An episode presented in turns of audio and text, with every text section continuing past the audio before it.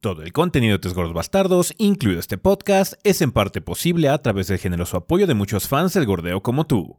Muchas gracias a todos nuestros Patreons del mes de septiembre, entre los cuales se encuentran J. Carlos Monster, Luis Eduardo Reveles Salinas, Fluke Light, Edgar Hernández, Rafael Portillo Martínez, Daniel, Luis Ramírez y Daniel Morales.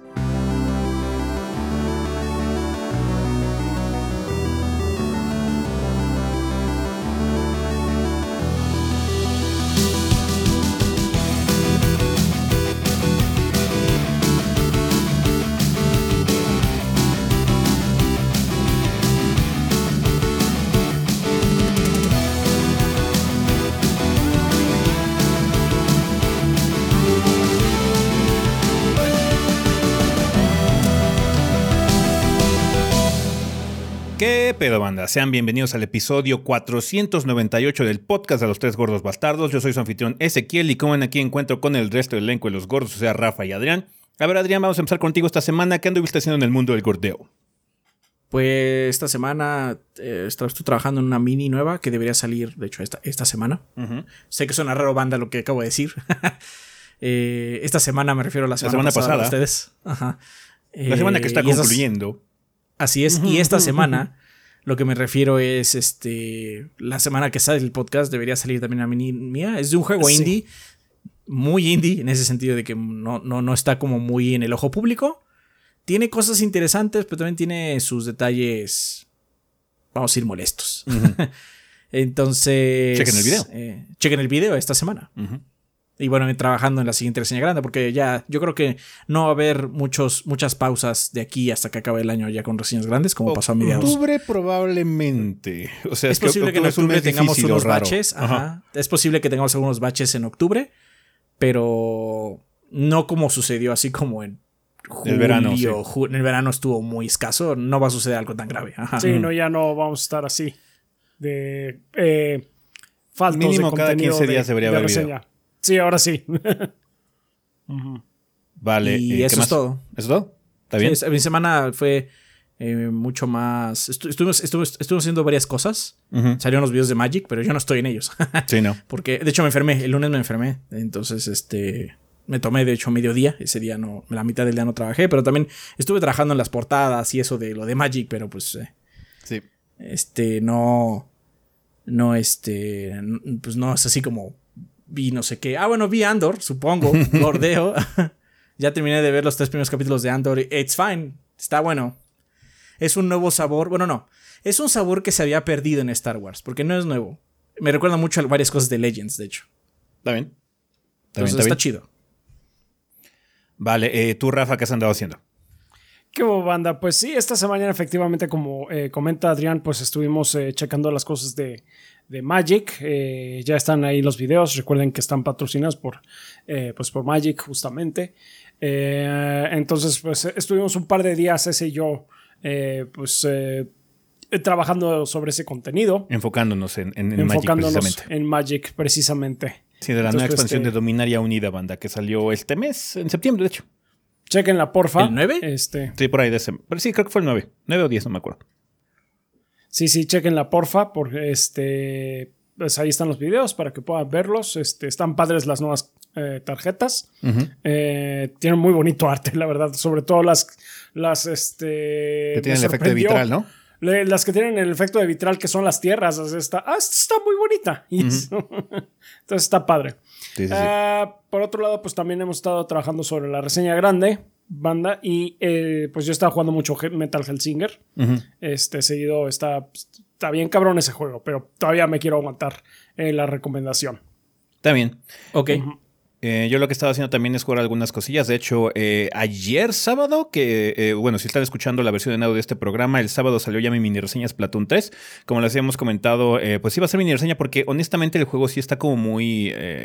Parecido a Splatoon 2, eh, hubiera sido un poquito complicado generar un poco más de contenido o ahondar muchísimo más en Splatoon 3, porque la verdad sí está un poquito reciclado el, asunto. No es un mal juego, eh, tiene muy, pues, tiene la originalidad de siempre, pero sí es Splatoon 2.2, ni siquiera .5 diría, porque sí está como muy, muy parecido al anterior. Eh, aún así, pues no chequen la mini reseña, tiene algunos problemas de conexión, así que les recomiendo que vean el video si es que aún no se han decidido en comprar Splatoon, porque bueno, es full price el juego, entonces sí eh, es de considerarse, ¿no? Cuando vas a gastar tanto dinero en un producto que probablemente todavía no está ahí en aspectos técnicos. y Splatoon 3 desafortunadamente todavía no está ahí. Em, también estado jugando algunas otras cosillas, preparando para la reseña grande también, contenido.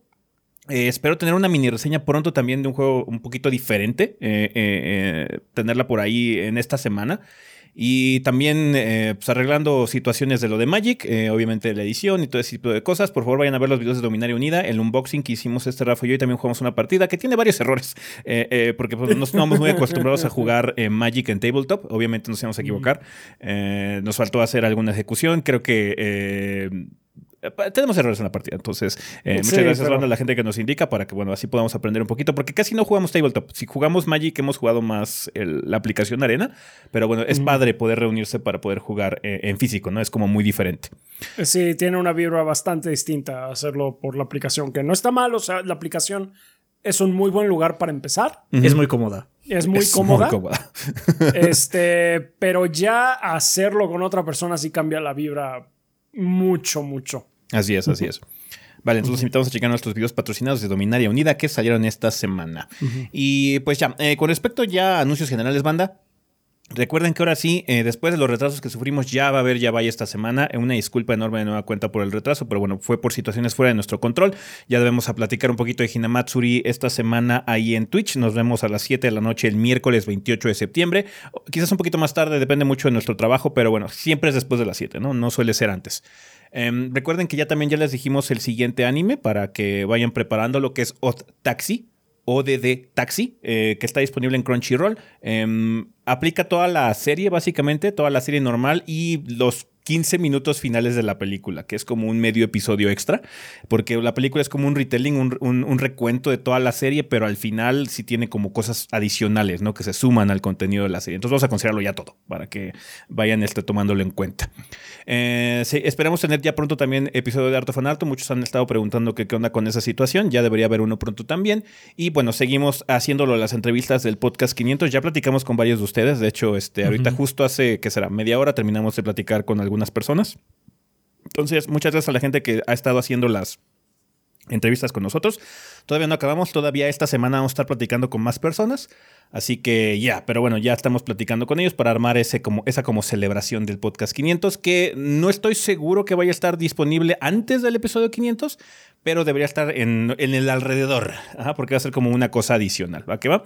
Con respecto al episodio 500, este, muy probablemente hagamos transmisión en vivo, pero todavía estamos platicando algunas cosillas, así que les mantendremos al tanto con respecto al episodio 500. Ya para el siguiente deberíamos tenerle todo, toda la información para que sepan eh, fechas y horarios y todo ese desmadre, ¿va? ¿Qué va, banda? Entonces ténganlo en cuenta porque ya estamos a punto de, nada más nos queda un episodio más y luego ya el que sigue es el 500, así que chingón. Bueno, pues ya con respecto a la... todavía no hago esa portada. Todavía no es esa portada, eh, el, Adrián. Pero bueno, ya con respecto a las introducciones creo que es suficiente, entonces vámonos al sillón.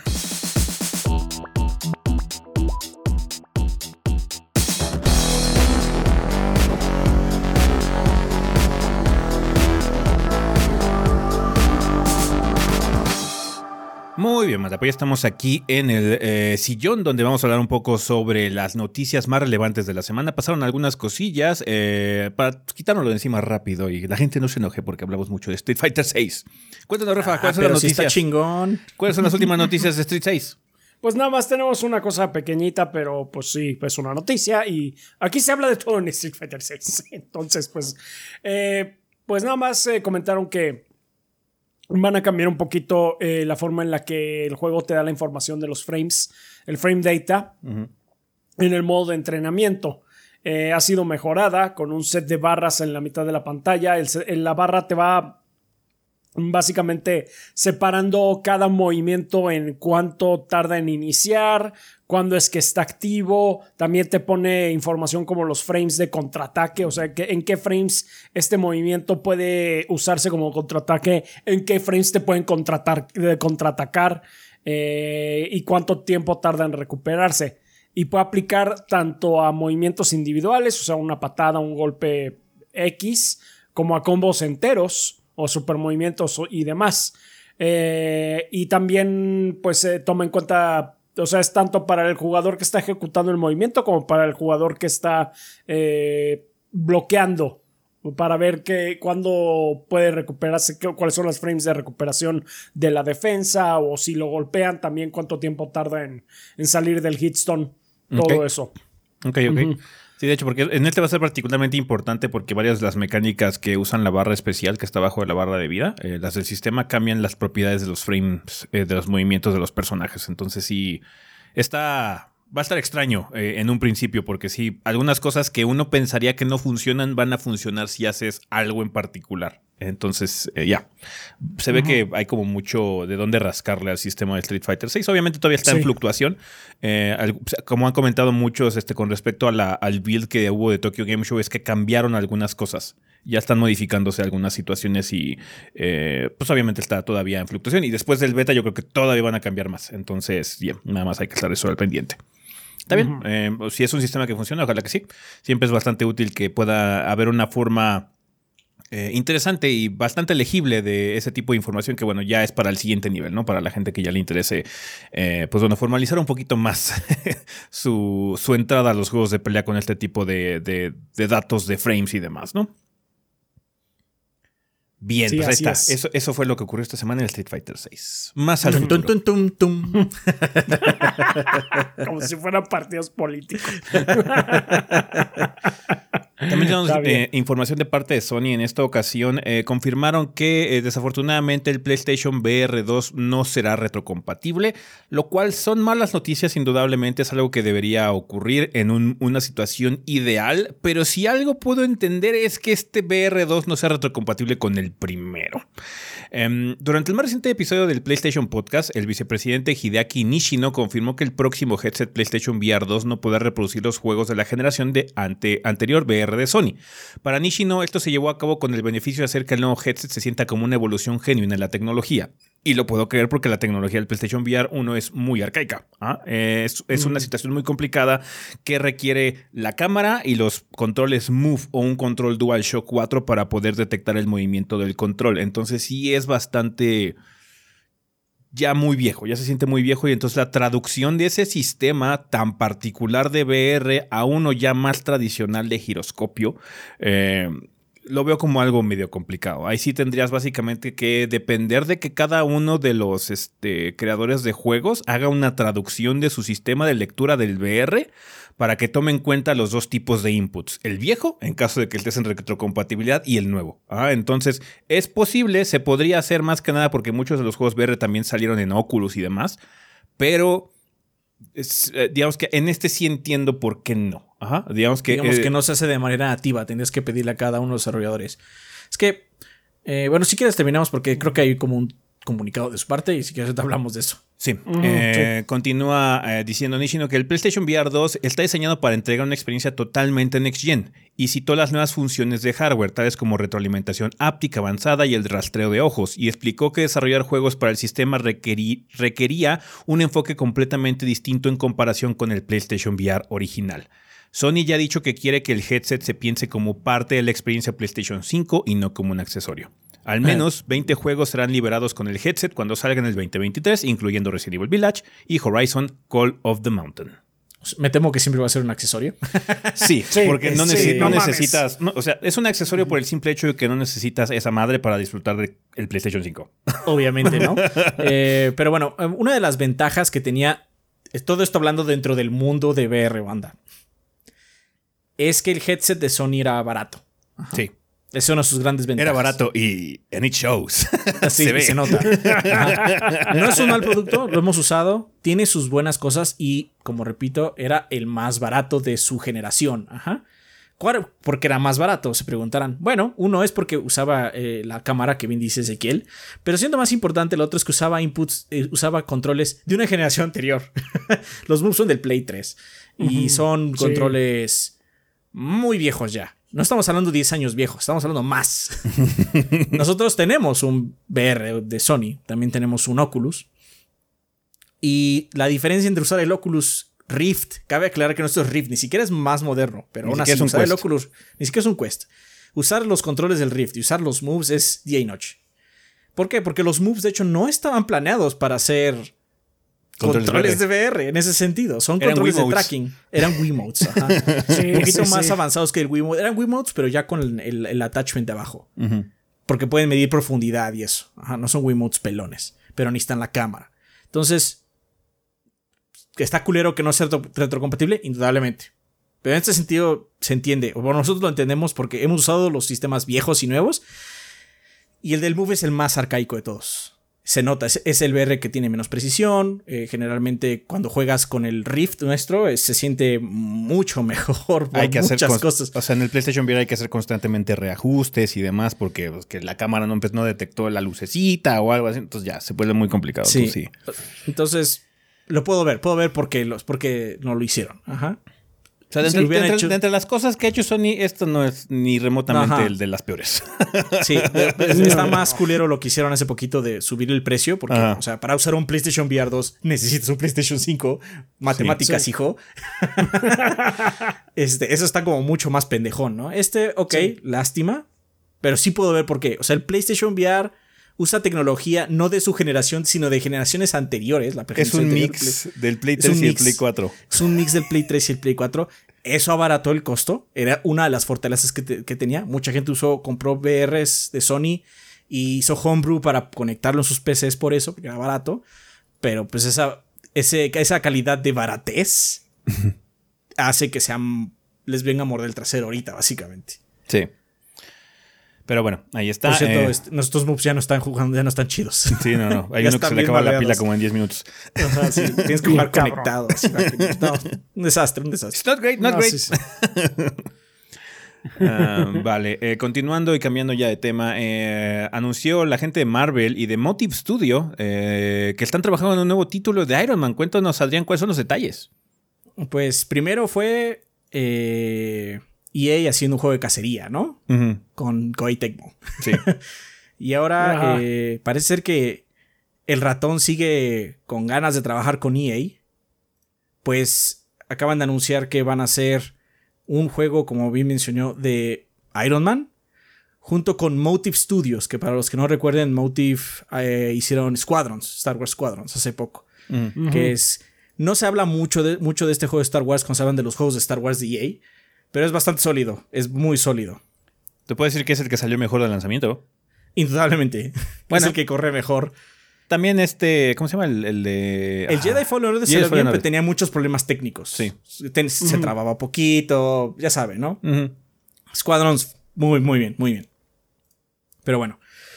EA hizo un post eh, hablando al respecto y dice, nos encanta poder colaborar con un equipo con tanto talento como Motive Studios para que ofrezca su propia visión de uno de los personajes más importantes, poderosos y queridos de Marvel, afirmó Bill Roseman, vicepresidente y director creativo de Marvel Games.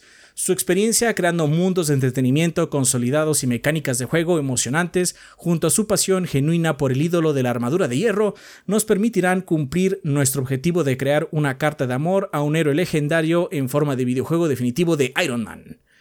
Eh, el post continúa mencionando que Motive Studio aporta su talento a su, y su emoción a la hora de crear mundos muy queridos por el público en los que pueden explorar y convertirse en sus propios héroes, con experiencias desarrollando títulos como Star Wars Squadrons y el remake de Dead Space que llega el 27 de enero del 2023.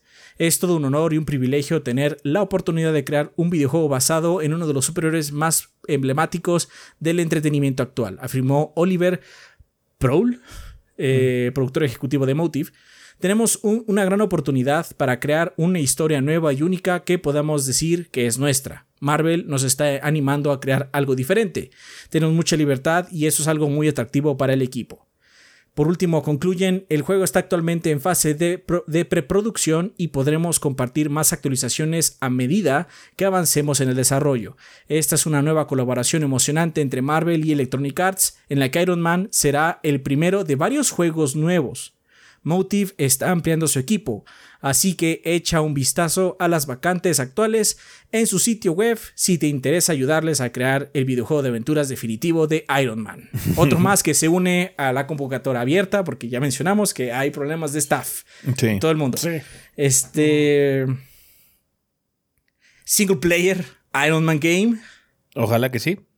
Dijeron que era single player. Ok. Eh, eh cuando, cuando la anunciaron, antes de que leyera que, fui, que era EA Motive, cuando la anunciaron, así en mi cabeza dijo, hmm, vamos a usar todo lo de Anthem para hacer, para hacer un juego de Iron Man. Pero no, ya leyendo que sí, Motive no. Este, o sea, no, Control Wise Anthem no era malo. O sea, sí era bastante satisfactorio usar a tu personaje. O sea, no está nada mal si eso lo usas como base.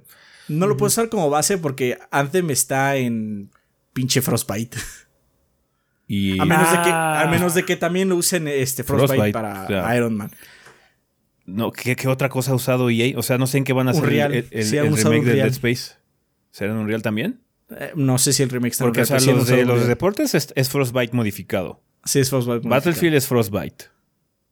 No sé sus juegos de carreras de Need no me No me acuerdo del Squadrons que los Squadrons tienen esta soporte VR. Pues, eh, puedes jugar, de hecho, Squadrons en PlayStation VR 1. Ajá.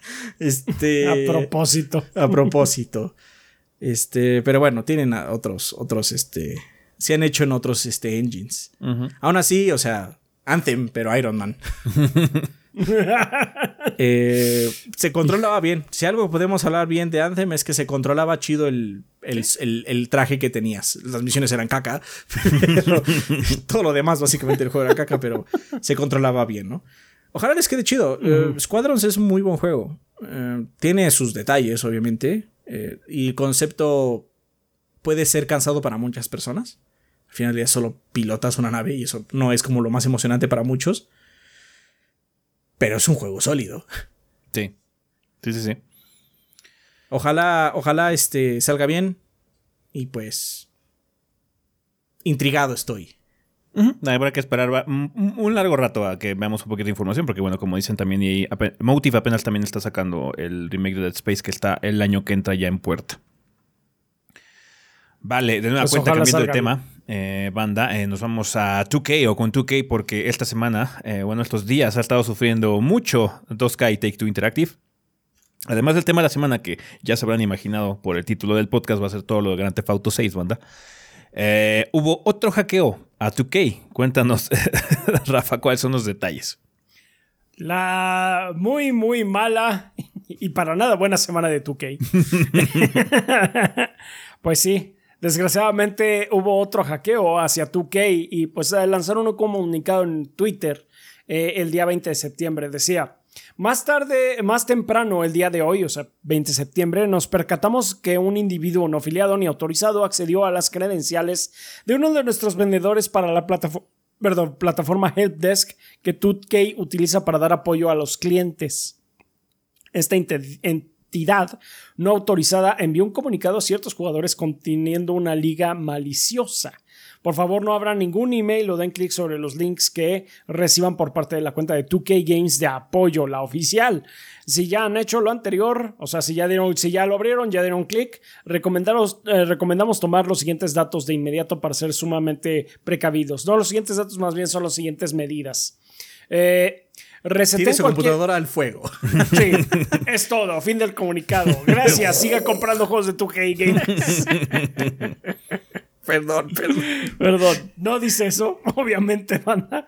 No, recomiendan uno, que reseten cualquier password que tengan en su cuenta, en cuentas de usuario que esté guardado en el explorador, o sea, por ejemplo, Chrome Autofill o algo así recomiendan también habilitar el factor de autenticación múltiple si es que lo tienen disponible, especialmente con correos eh, personales, cuentas de banco, teléfono e internet. Y de ser posible, eviten usar eh, la verificación doble con mensajes de texto. Es más seguro emplear una app. Eh, También recomiendan instalar y encender un programa de antivirus confiable, que eso pues independientemente de, lo que sea, es bueno tener un antivirus. es, una buena práctica. Es una buena práctica. Este, revisen la configuración de su cuenta para, para ver si hay alguna regla de reenvío eh, que haya sido añadida o cambiada de acuerdo a eh, sus correas, eh, sus cuentas de correo personales. O sea, a lo mejor ya algo hicieron en su correo y no se dieron cuenta para que su, información sea reenviado a otro a otra persona. 2K jamás les pedirá su contraseña o información personal. Nuestro portal de apoyo permanecerá fuera de línea mientras continuamos resolviendo este asunto.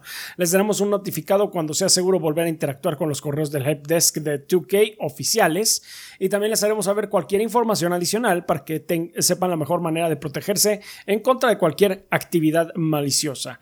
Y eh, terminan diciendo, nos disculpamos profundamente por cualquier inconveniente que este asunto haya provocado. Apreciamos el apoyo continuo y la comprensión por parte de nuestra comunidad de jugadores. Entonces, pues sí, mala semana para 2K. Desgraciadamente, este sí afecta también mucho a sus usuarios. Es la parte administrativa y de contenido. Entonces, es. muy grave la situación que pasó con GTA, obviamente, eh, pero esta atenta contra la seguridad de los usuarios de 2K, no nada más de, su equipo de creación. Eh, update, ahorita. Justo tú que acaba de mandar un... Otro nuevo comunicado. Que ya abrieron su customer service otra vez. ya está todo. No, pues es una semana, ¿cuál fue esto? Eso fue como el lunes. Hoy, es viernes. este, pero ya ahorita justo acaban de un comunicado de que estoy, estoy viendo Twitter. Me dice que ya todo el mundo ya tiene acceso al Customer Service y ya parece estar todo parchado, pero que sigan atentos y sigan las recomendaciones de lo que acaba de decir Rafa. sí. Entonces sí, este. Muy fuerte. Vale, pues ahora tienen banda si tienen, si reciben algún tipo de mensaje o algo así, o si tienen una cuenta en 2K, eh, si es que juegan mucho sus juegos, este por favor hagan actualización de lo que les acaba de mencionar Rafa, de sus cuentas de password y la autentificación doble. Vale, eh, pasando a otras noticias, esta semana fue interesante debido a acontecimientos y anuncios. Hubo conferencia por parte de Nvidia, eh, que ya se eh, presumía que iba a ocurrir en estos días eh, para presentar su nueva serie 4000 eh, o su nueva serie 40 de tarjetas gráficas. Ya estamos a dos años de que salió la serie 30, entonces pues era más que obvio que este año tendríamos nueva. Había cierta especulación inicio de año que probablemente se iba a retrasar porque había overstock. Ahora con la situación del crash de todo lo de cripto y eso hubo mucho flujo de tarjetas de video en el mercado, entonces hay mucho stock de tarjetas de video de la serie 30, pero no, todo normal. En el campamento de Nvidia, ellos pase lo que pase, van a seguir haciendo lo que quieren hacer, básicamente.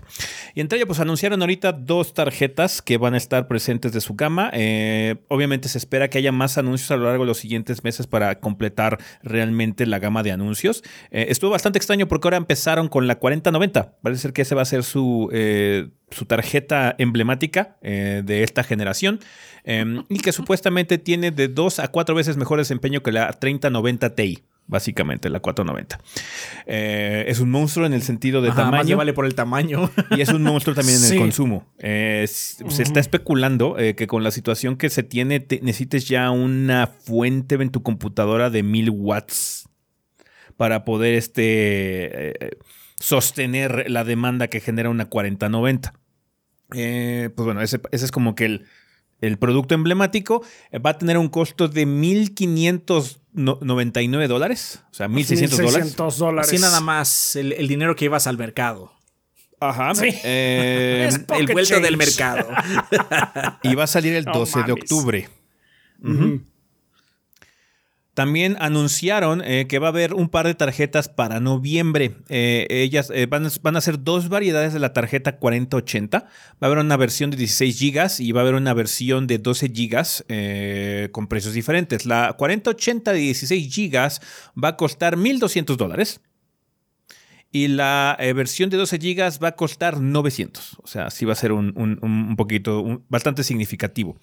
Eh, sí, la diferencia es bastante significativa. De precio. Entonces, suponemos que el performance va a ser un poquito distinto también. Ya habrá que esperarse a los canales enfocados en esto del PC Gaming para que hagan benchmarks y demás. Y también tomando en cuenta que, pues, aparte de las versiones Founder que se anunciaron ahorita en el evento de, Nvidia, que son las tarjetas de Nvidia que vende Nvidia, eh, va a haber también de terceros, cosas como Asus, cosas como Gigabyte, todo ese tipo de situaciones también hacen este, el partnership para poder hacer productos de la serie de Nvidia o de marca Nvidia, que tienen variaciones, ¿no? Algunas tienen mejor cooling, otras cosas son un poquito más eficientes con esto o aquello, pero bueno, generalmente la base es la Founders Edition, ¿no?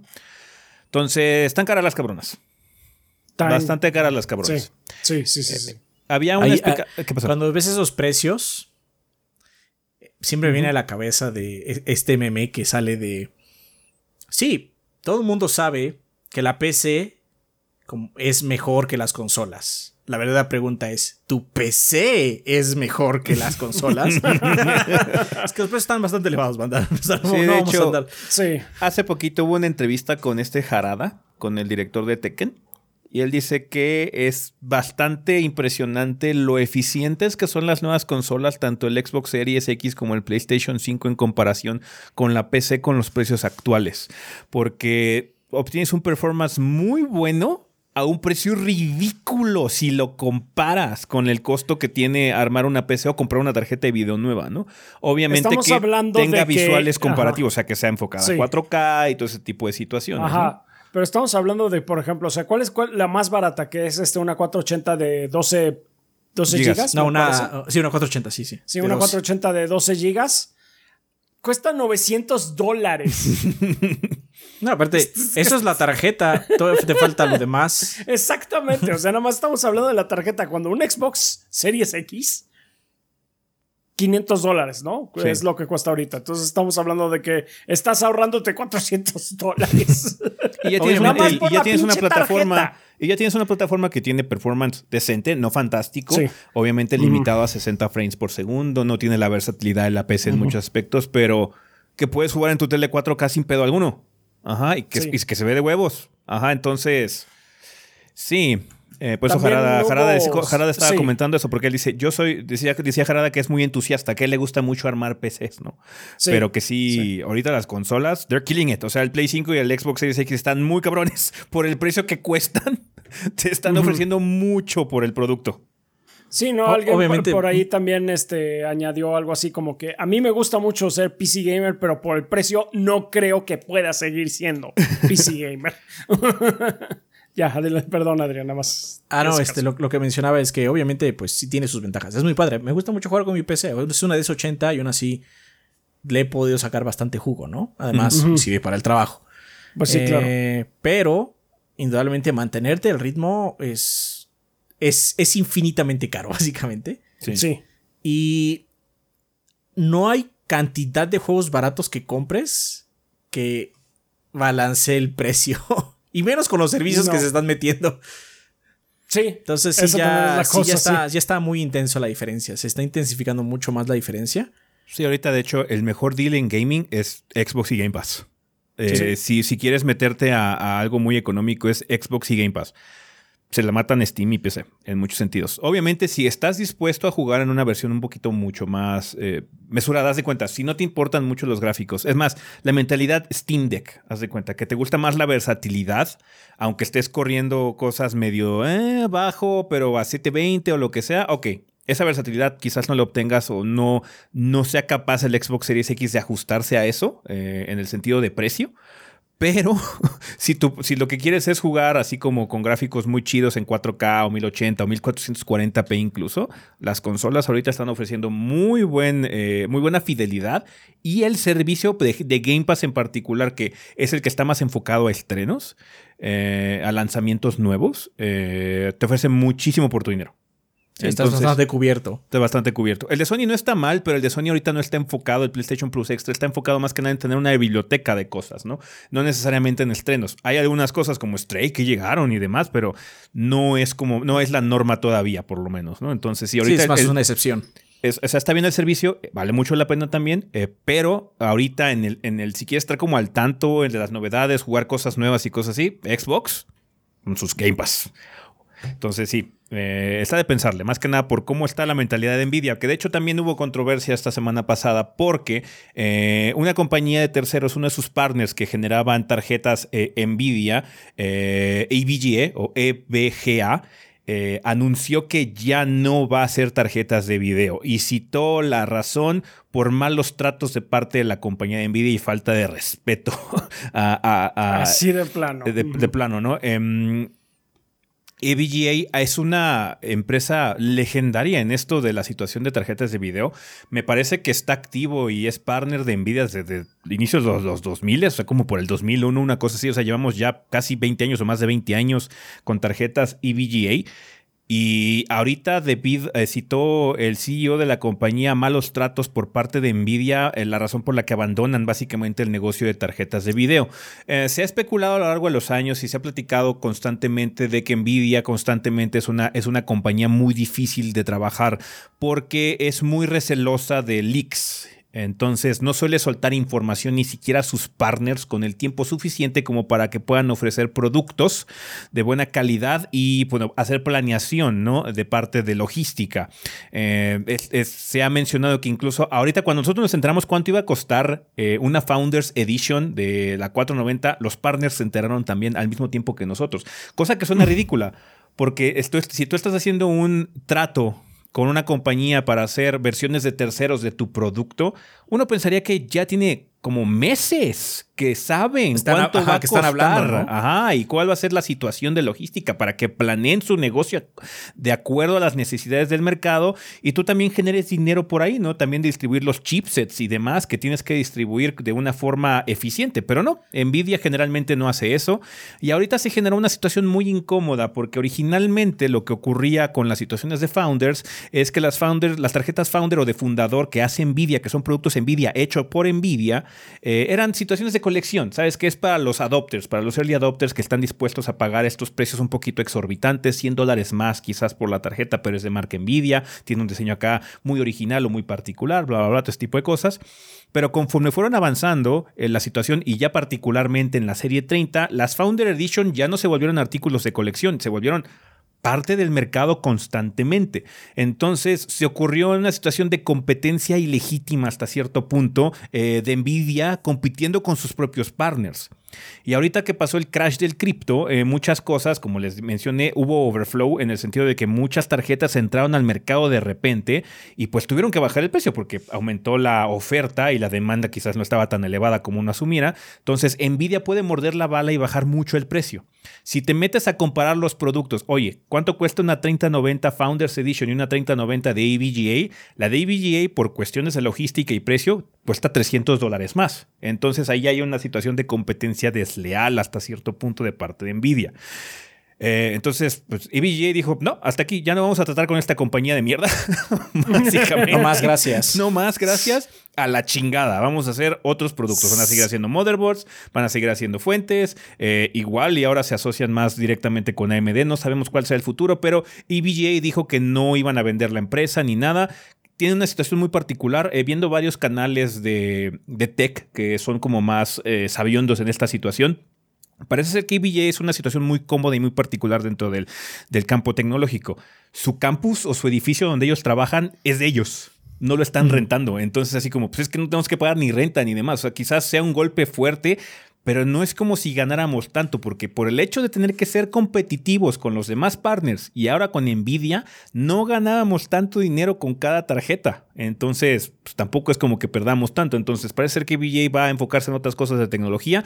No me sorprendería que empezaran a amplificar y que de repente hicieran teclados, mouses, webcams, qué sé yo, tarjetas capturadoras, no sé. Eh, tienen el know-how y las conexiones como para hacer productos que son de calidad. Digamos que lo mencionamos porque EVGA es una marca de las de tarjetas gráficas que generalmente eran muy eh, socorridas porque son de las mejorcitas en cuestión de calidad. ¿no? Ha habido ah, algunas crisis en general, algunos productos que han salido malos, indudablemente, pero productos malos los tiene cualquier empresa. No se puede tener un control eh, absoluto. Absoluto y no puedes tener un track record así súper limpio, pero en general EVGA tenía un muy buen... Eh, renombre en ese sentido y también en el customer service. Y eh, se mencionó también que todo el stock que hay ahorita de eh, tarjetas EVGA eh, se va a hacer como un recall por parte de la compañía para poder tener piezas y poder tener este, unidades para poder este, cumplir garantías en caso de fallas y lo demás. Así que las tarjetas de EVGA iban a empezar a desaparecer del mercado y la compañía esperaba o planeaba que más o menos a mitades o a finales del año que entra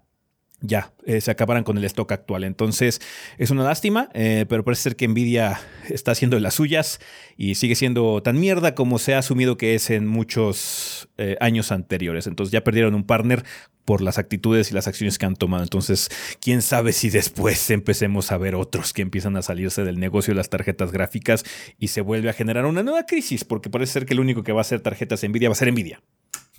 Ahora bien, si ustedes son entusiastas, si a ustedes les gusta mucho meterse, está perfecto, ¿eh? No estamos diciendo vayan a jugar consolas nada más, ¿eh? No estamos diciendo eso. Ah, no, Porque claro también que es muy padre, es muy padre meterse a las especificaciones, es muy padre ver a tu pinche juego correr a 120 frames, es muy padre. Ajá. Tiene sus beneficios y sus, este, sus gratificaciones. Si es que te gusta eso. Pero nada podemos negar que hay que soltar varo. Sí. Y no Sí. todo el mundo está dispuesto a soltar esas cantidades de dinero. O no todo el mundo está. No todo el mundo tiene la posibilidad, En la posibilidad, de sí, soltar esas exactamente. No tiene la capacidad. Ajá. Sí. Entonces, sí, este. Sí veo mucha gente ya, ¿sabes qué? A la fregada, me voy por una consola. Por lo menos en high-end, ¿no? Todavía Ajá. no sabemos qué onda con la serie 4070, con la 4060 y todo ese tipo de situaciones, porque de hecho generalmente la tarjeta más popular de cada generación es la 70. Entonces vamos a ver qué onda con la situación de precio. No puede costar 900 dólares, entonces... O sea, no podría porque ya hay una, ¿no? Sí, entonces ya sería absurdo la de y sería 12 tonto. gigas de la 480. Ajá, pero bueno, vamos a ver O qué la onda. 4080. Eh, en, las, en las siguientes meses y semanas, Nvidia va a dar más notificaciones y presentación de nuevos productos. Así que hay que estar atentos. Pero bueno, por lo menos ya tenemos información eh, sólida con respecto a la serie 40, que ha habido muchos rumores y especulaciones. Ya tenemos datos: 24 GB de video de la 4090 por 1600. 16 GB de 4080 por 1200 o 12 GB de 4080 por 900. Entonces, a ver cómo es. Volten a ver al cochinito a ver si les alcanza para una. Si no, sí. pues ir planeando a comprar una de la 3080 o de la serie 30 que hay ahorita en el mercado también. Ajá. Ah, bueno, también mostraron tecnología nueva, el DLSSR3 y todo ese desmadre. Se ve padre, chido de y hecho, todo lo que ah, quieras. Ese, ese aumenta mucho el, el- los frames. la eficiencia y, La eficiencia es muy buena. y el costo de ray son- tracing en general, ¿no? Entonces, o sea, O sea, la tecnología está padre. Sí. Definitivamente. Es, más- que el costo, carajo. Pero el costo está muy elevado. O sea, Sí. ya es así como, güey. Sí, pero estamos en un punto en el de, ¿es realmente necesario ahorita? Entonces, sí. Vamos a ver que, cómo evoluciona la cosa y mientras... Algunos dirán que siempre es necesario. Sí, y quizás lo digan, pero sí, vamos a ver si, si el mercado opina lo mismo. Vale, eh, también tenemos notificaciones, este, pues bueno, una noticia que quizás no, no sea de mucho interés para muchos de ustedes, pero bueno, lo- la vamos a mencionar más que nada porque algunos sí preguntan específicamente si afecta en particular al proyecto. Cuéntanos, Adrián, ¿qué pasó con Twitch esta semana? Así es, esta noticia la decimos porque de hecho sabemos, porque nos han estado preguntando toda la semana de esto. Sí. Este, eh, Invariablemente. Twitch anunció durante la semana que va a reajustar todos sus contratos a una división de ganancias del 50-50 a todos los partners, sin importar tamaños, eh, staffs o lo que sea. Todos es 50-50. Es decir, Twitch en este momento, ellos se quedan con 50% de las ganancias y el otro 50% se va al creador o creadores de contenido del canal. Esto, esto es en contraposición de que anteriormente había algunos streamers que se llevaban una división 70-30. 70 para el creador, 30 para eh, Twitch. Eh, estos algunos que estoy mencionando eran los eh, streamers más famosos. Los que tenían miles y miles y miles de seguidores, este, perdón, seguidores no, de, de- de vistas activas en el stream, con millones de seguidores. Entonces, es un porcentaje pequeño el que... Tenía estos haciendo- beneficios, tenía este- estos este- beneficios. estos contratos Ajá. especiales.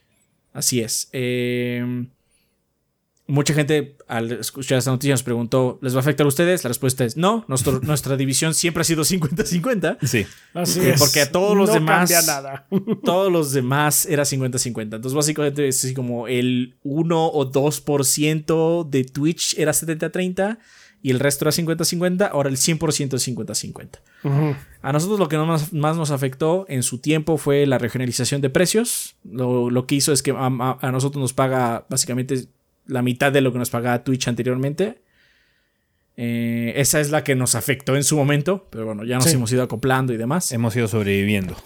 Así es. Hay gente que de hecho no sobrevivió esos cambios y tuvo Sí. que irse también de, de Twitch, pero nosotros lo supimos sobrellevar. Entonces, esta no nos afecta. Lo que sí quiero agregar Mm. es que el comunicado de Twitch es uno de los comunicados más estúpidos y que me han enojado más en mi, en mi vida como creador de contenido. Más condescendientes. Porque es un montón de. Es un montón de patrañas lo que dice ahí. Mm. En primera dice, ah, es que no quería, ya no queremos. Estoy parafraseando porque no dice eso, lo dice de una manera más bonita, pero lo que decía, no queremos que eh, ahora fuera 70-30 para algunos porque sentimos que era muy injusto. Creemos que la comunidad debe ser toda pareja, entonces 50-50 para todos porque somos todos amigos. No. Díganlo la verdad, queremos más dinero. Sí. Queremos más dinero. No, Esa es la única razón. Ajá. Somos todos. Es que es muy injusto. Ah, ok.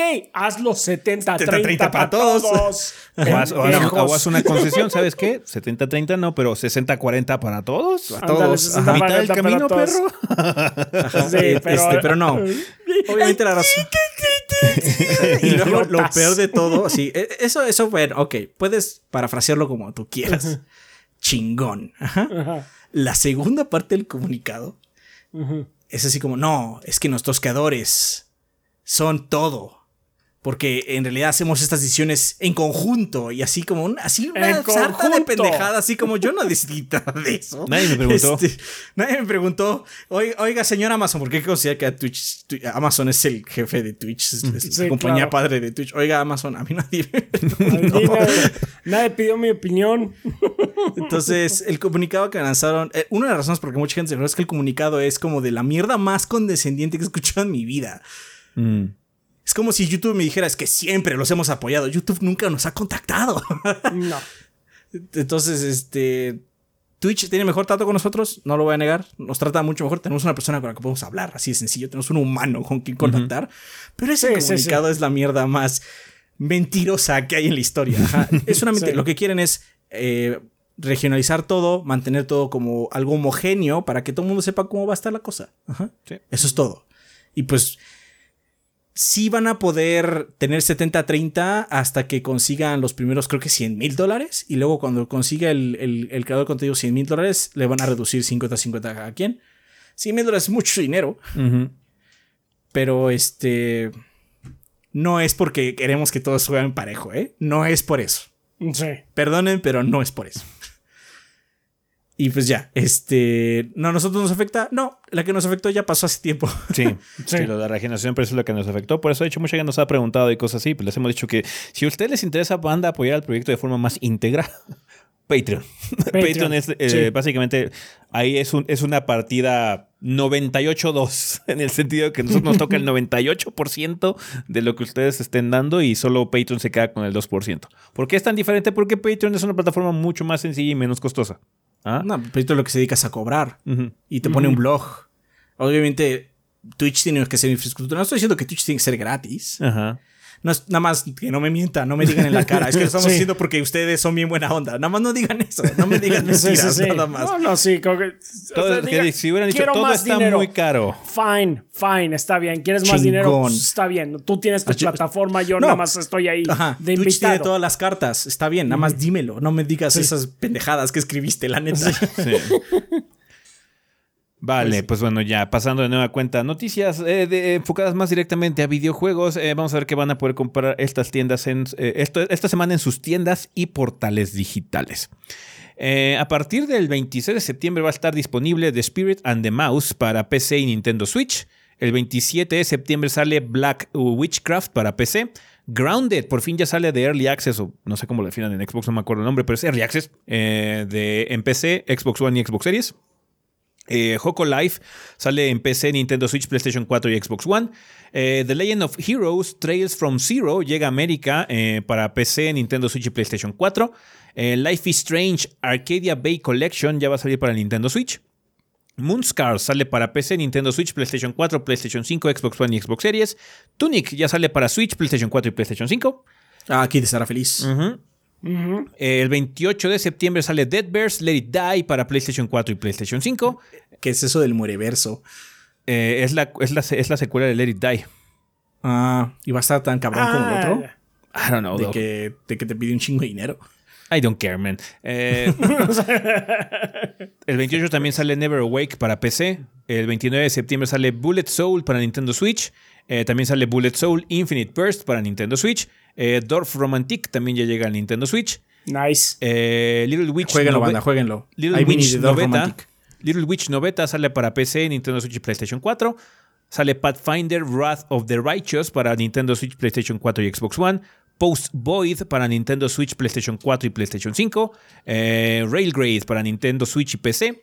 Sam Max Beyond, the- Beyond Time and Space Remastered para PlayStation 4. Sam Max Save the World Remastered para PlayStation 4. Valkyrie Elysium para PlayStation 4 y PlayStation 5. Valkyrie Profile Lenneth, que creo que este se retrasó. Es un port del PSP. Eh, Pero creo que este se retrasó a diciembre. No estoy seguro que este salga directamente también porque es una recompensa para la gente que preordene, pero creo que se había retrasado. Igual y eh, la lista donde sacamos no está actualizada, pero creo que se retrasó. No va a estar disponible esta semana.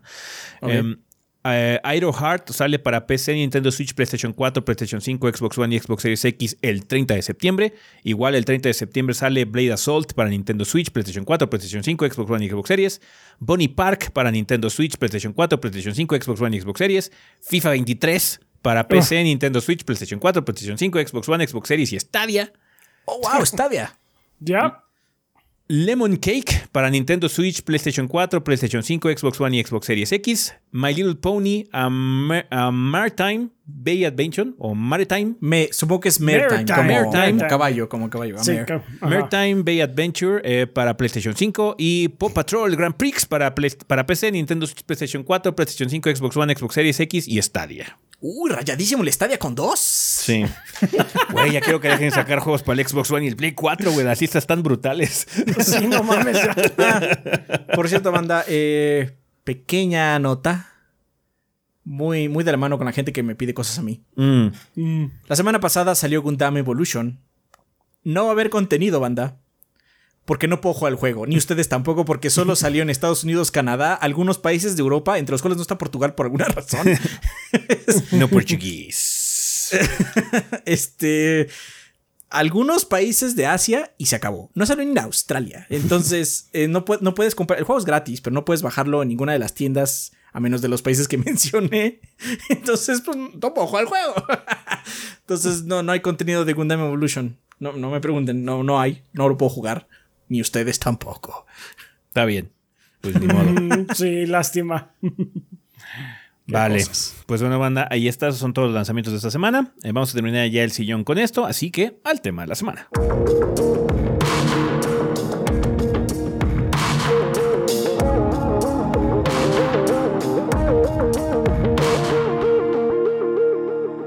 Y bueno, banda, pues ya estamos aquí en el tema de la semana. Eh, en esta ocasión no, no hay vida después del podcast, no recibimos comentarios, que suele ocurrir cuando es sobre algún tipo de evento o showcase, a menos de que haya algo así como muy extraordinario. grande, Porque como es muchas noticias, creo que a la gente no le interesa mucho hablar al respecto, Sí. entonces es comprensible.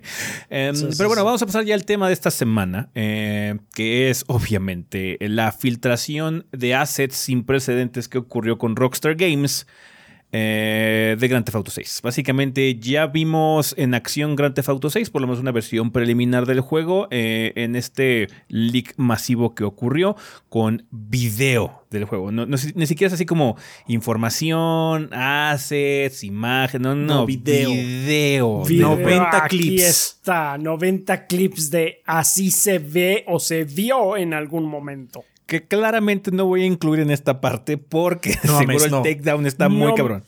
No, no, solo está, está cabrón. O sea, nosotros luego decimos, ah, que el copyright claim y que quién sabe qué. Este sí sería copyright strike. Si incluimos No, es que aparte, esos videos. Porque eh, ahorita sí, pues pero, eh, eh, 2K y Rockstar están ahorita muy agresivos eh, persiguiendo los videos eh, pues, que se filtraron. Sí, Entonces, aparte- este. Cabe aclarar que Rockstar y 2K, fuera de este incidente, es una compañía que es muy litigante. Sí, Mucho. sí, muchísimo. Entonces no vamos a poner clips.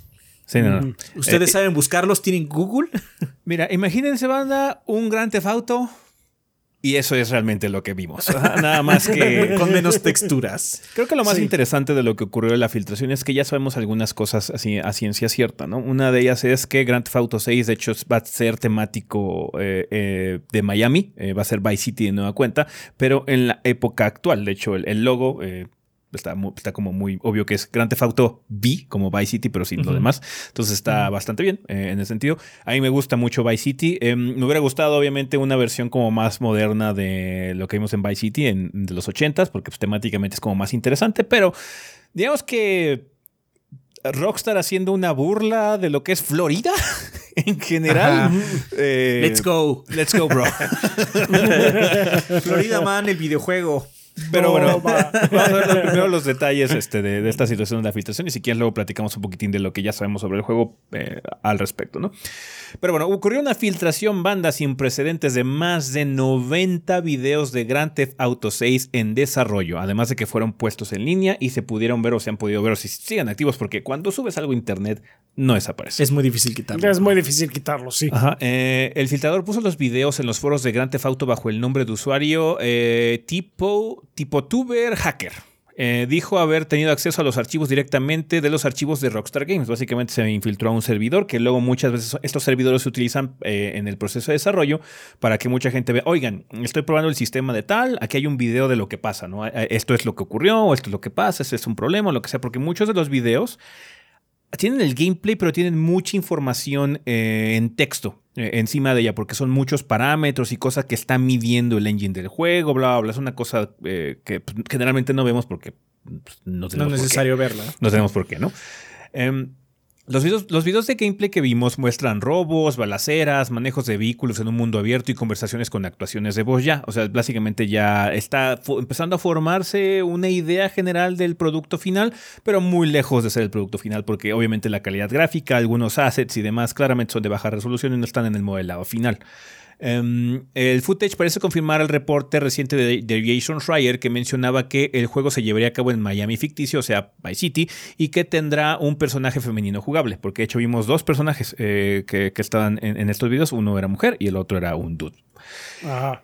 Eh, Schreier mismo confirmó con Rockstar la autenticidad de la filtración. Ellos admitieron que no solo era real, sino que era un escenario de pesadilla para la compañía.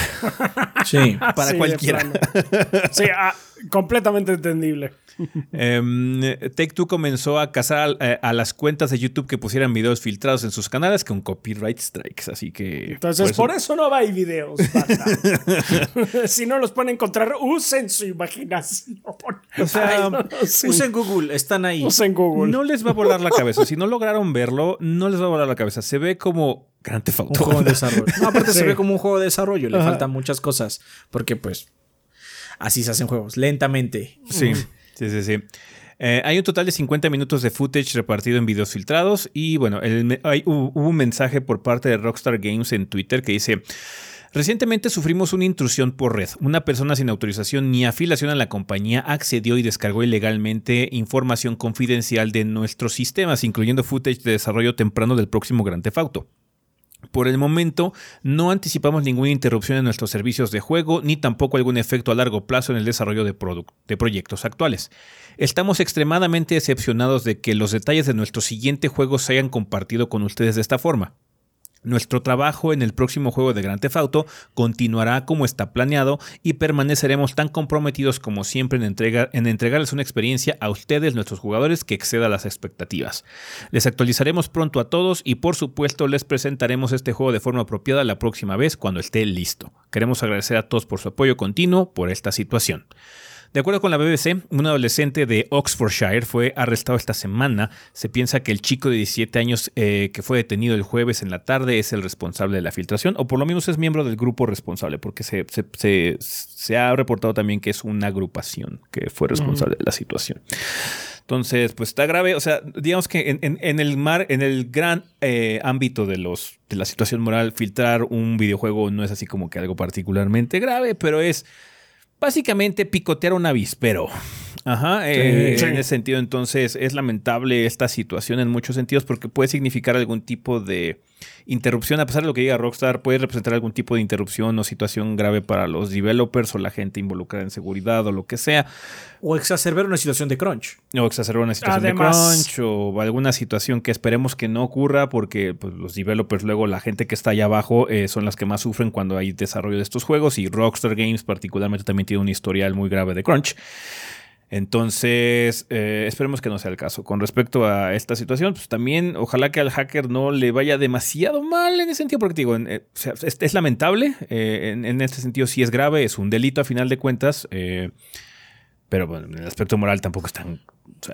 hay, hay cosas peores allá afuera, ¿no? Entonces o sea, sí... no vaya a ser de que, o sea, sí está bien, o sea, no algún tipo el de- hackeo a, a- a compañías No, en ningún no, no, sentido. No, por No, favor, o sea, no. sí debe de haber Pero no es un algún tipo de- narcotraficante. Sí, Sí. exactamente, sí debe haber algún tipo de consecuencia, pero no es así de que ahora toda tu familia me pertenece y todas tus pertenencias también. Ajá. Entonces, pues vamos a ver qué, qué es lo que termina sucediendo. Pero bueno, eh, ojalá que también la situación en, Rockstar Games Proper, los developers, la gente de abajo, los que están en las trincheras programando, creando y haciendo el siguiente Grand Theft Auto Banda no sufran por esta situación, porque puede haber consecuencias que nosotros, como no estamos ahí, no podemos ver o comprender por la estructura que tenga la compañía, ¿no? Pero bueno, lo hecho, hecho, ya está. Ajá, entonces, pues vimos varias cosas de Grand Theft Auto 6. que al final de cuentas hay que tomar con un grano de banda porque es una versión previa, es una versión anticipada que Podría cambiar claramente ni cosas. siquiera estaba lista para mostrarse al público y que probablemente las cosas que vimos ni siquiera vayan a estar en el producto final. ¿Quién sabe? Pero, pues lo que vimos, como les dije, es un juego de GTA, ajá, en ese sentido, y me parece eh, eh, interesante el, el, este, el setting, eh, más que nada porque, como ustedes saben, Rockstar Games y sus juegos de Grand Theft Auto siempre han tenido la, pues, la intención de hacer una parodia de la cultura norteamericana y hacerlo particularmente del estado de Florida, o Miami en este caso, eh, puede prestarse para cosas muy cagadas. Oh, sí. Te digo, Florida Man de Video Game.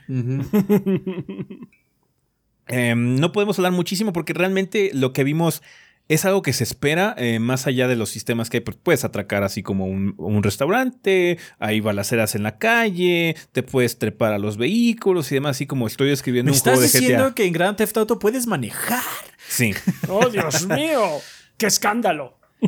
Entonces, la gran mayoría de las personas están básicamente tomando esto como una confirmación o reconfirmación de que pues, bueno, el proyecto existe y que pues, es- se está trabajando. No nada más está en papeles o en conceptos, sino que ya hay algo jugable, entre comillas, ¿no?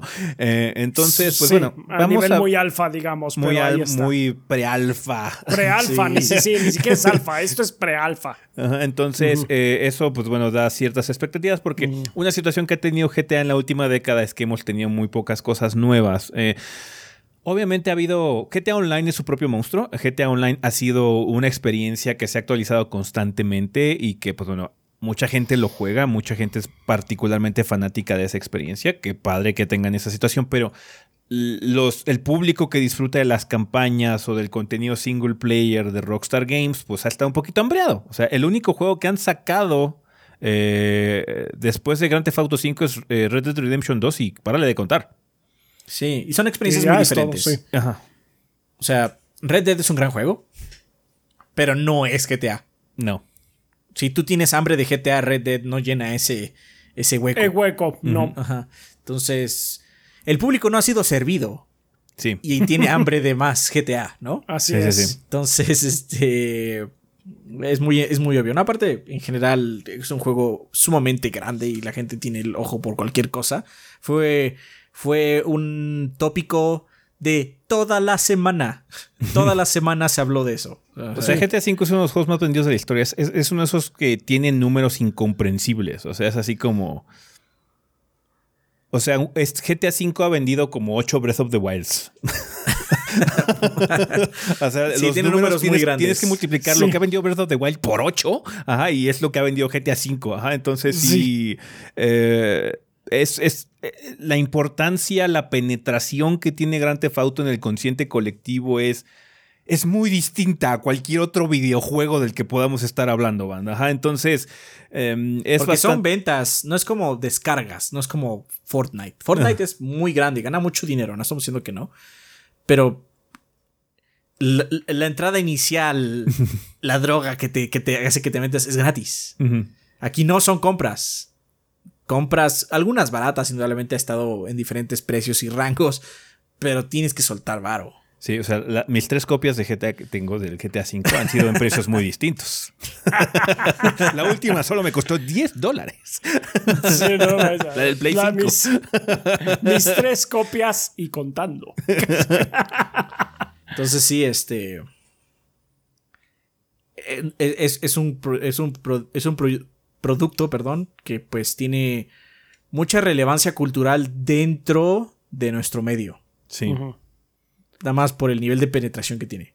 Por eso se ha generado mucha anticipación, por eso hay mucha ansiedad con respecto a cuándo va a salir el nuevo producto. Y indudablemente es una situación complicada. No se, o sea, puedes recriminarle a Rockstar el hecho de que no haya sacado otro juego de GTA, pero como les hemos dicho y hemos platicado mucho, de hecho, me, me acuerdo una situación de, de, de pláticas que luego tenemos en los streams, ¿no? Que nos dicen, oigan, y es que, ¿qué pasa, no? Por ejemplo, con la situación de Microsoft, ¿no? Que constantemente platicamos en, los streams de que eh, mucha gente ya está un poquito harta o ansiosa de por qué no han sacado Starfield o, por, o dónde está Ableweed o dónde está... Les conté, es que hacer juegos es muy difícil, banda. Hacer juegos es una... Es una situación complicada. Necesitas muchísimas manos para que todo se alinee y salga exitosamente, ¿no? Y últimamente hemos tenido esta situación en la industria donde la mano de obra que hace los videojuegos ha sido explotada en grados muy elevados, ¿no? Entonces, eh, ahorita estamos en un punto en donde, por lo menos culturalmente, eh, aunque sea, quizás sea falso, quizás sea pura fantochonería de las compañías o lo que sea, parece ser que sí hay pasos para dar cambios en los peores ofensores, ¿no? Como Rockstar Games, que Rockstar Games tenía una de las eh, famas más grandes de meterle crunch a sus developers. Entonces, se puede entender y, creo que es, es, es necesario tolerar retrasos, tolerar que se tardan las cosas en llegar, pero con Rockstar también es una situación muy particular en el sentido de que pues hace mucho que no vemos una secuela, ¿no? O sea, hay franquicias, hay sagas enteras que han empezado y han terminado en lo que se de vida de GTA V. Sí, es que GTA V ya podría ser un juego de retrogordeo. De hecho, sí. De hecho, sí es candidato a retrogordeo. O sea, no porque tiene reseña, Ajá. pero si no hubiéramos hecho reseña en su momento, podría entrar en retrogordeo porque salió en Play 3. Sí. Salió en Xbox 360. Obviamente no se veía como se ve hoy en día por X o Y razón, no importa. Ahí me- ha habido actualizaciones, etcétera, pero. It's an old ass, it's an old ass game. Sí. Es muy Sí. viejo, es muy, muy viejo. Entonces se un entiende un poquito, se entiende un poquito la ansiedad del público y quizás esa es la motivación que generó a este grupo de personas de buscar la filtración y buscar información del siguiente GTA porque es un holy grail del mundo de los eh, del mundo de los videojuegos, un santo grial del mundo de los videojuegos esta franquicia, ¿no? A final de cuentas, pero pues bueno, eh, creo que también algo que que fue eh, interesante es que esto y los tweets tontos que empezaron a salir en la Sí, en- porque en la hubo respuestas que fueron menos que ideales. Sí, eh, hubo tweets bastante tontos. Muchos developers empezaron a sacar videos de sus juegos de forma de en, en- en sus puntos pre-alfa igual, ¿no? Para mostrar a la gente que estaba como preocupada de que el juego no se veía tan chido y que gráficamente Ah, sí. como Porque eh, usaron como base un tweet que decía es que las gráficas es lo primero que se termina en un videojuego. Qué Ah, sí. mentiras. Lies. Lies. Lies. mentiras, sucias mentiras del niño humano. Entonces, hemos No. visto varios videos de juegos este, en sus estados pre-alfa y se puede notar así como eh, un poquito detrás de cámaras que creo que se ha perdido un poquito la cultura, ¿no? De, de poder Sí. ver eh, de alguna forma el proceso de creación de videojuegos porque... Ahorita lo que estabas comentando hace rato, Adrián, que hay, un, hay, una, hay una carencia muy, eh, muy amplia de staff, de gente que pues bueno, puede crear videojuegos o está interesada en crear videojuegos o trabajar para estas compañías.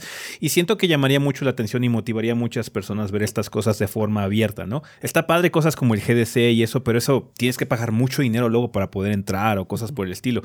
Si fuera un- Generalmente con el GDC el problema es que empiezas a tener información vieja, vamos a decir.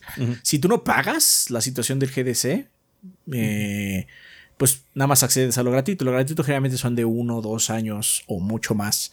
Sí. Este, entonces no tienes información nueva. Y eh, el problema es que luego también algunas eh, conferencias nunca salen del repositorio pagado, siempre se quedan ahí. Y hay temas que no conoces, porque pues sí, eh, hay una plática muy padre del GDC sobre el primer Diablo.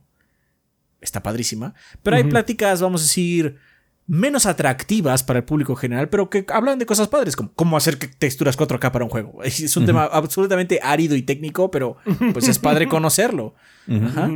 Y pues esas luego se quedan atrás en el, en el, en el paywall, ¿no? ¿Por qué? Porque pues, el GDC de algún lado saca dinero. Sí. y es una convención, eh, que no, de hecho no es una convención, es una serie de pláticas y conferencias que también se usa para networking, que básicamente si vas al GDC es para conocer a otros desarrolladores.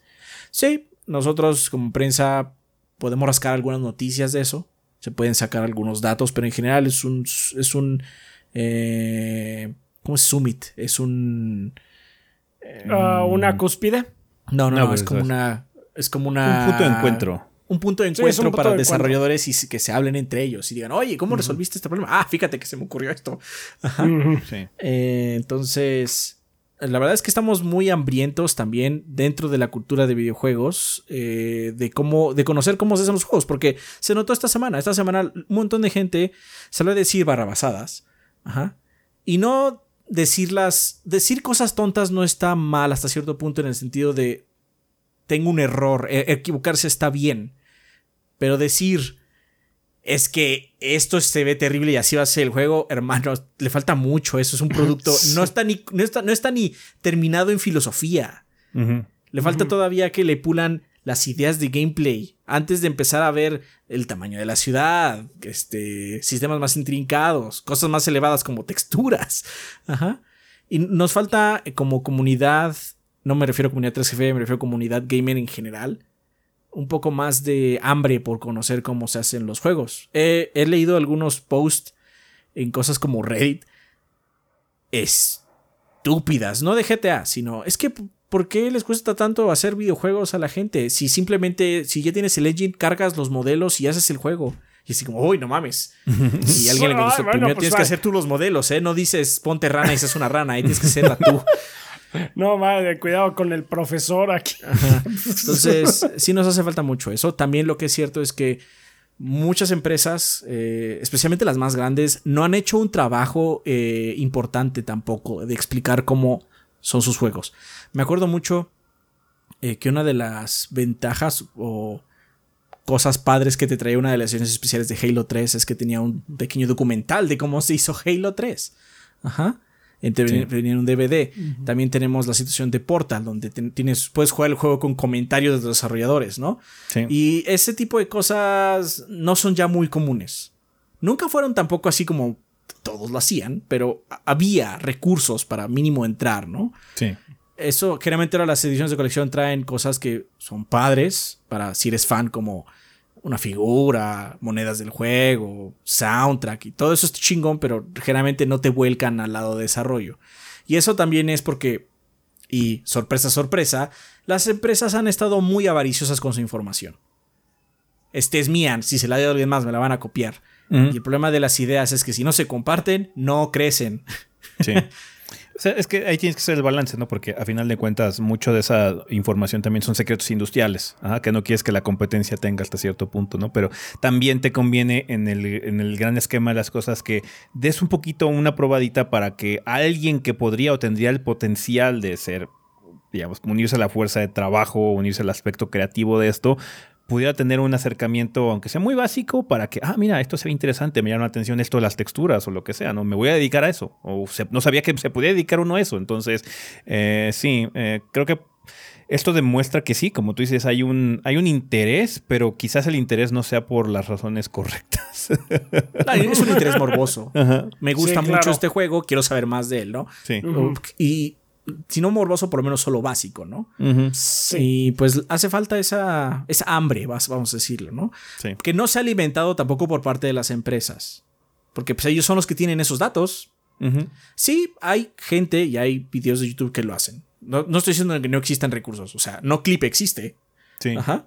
No, De hecho, me Pero- acuerdo que hay una serie de, de- de documentales de todo el proceso de creación de Hellblade, por ejemplo. Todo el canal Ajá. de Ninja Theory está ahí Sí. sobre Sí, cómo sí, se hizo Hellblade sí. y es como un documental que va paso con paso. No es así ni siquiera retrospectiva. Es esta semana hicimos esto, güey, y fuimos acá y bla, bla, bla. Entonces sí. Sí, es eso, un Dev Diary bastante interesante por si tienen ganas de checarlo, eh, Sí. banda. Pero no están en las ediciones especiales de los juegos, no están en el público general. Tú tienes que ya tener el, ¿cómo se llama? El hambre de hacerlo y primero tienes que crear esa hambre, crear esas ganas. Sí. Porque pues, si no, lo único que tienes es gente que cree que publicar un juego es fácil o gente que no sabe por qué los juegos se tardan o gente que se enoja cuando le dices que los betas que, porque lo hemos dicho los tres en algún, en algún guion, así como, es que los betas que nos muestran no son betas, son demos. Nada más que les ponen beta porque es una palabra más fancy. Pero ya son productos demasiado avanzados para realmente llamarlos betas. Sí. Son demos o pruebas de estrés de, red, que eso pues, ya es otro problema, ¿no?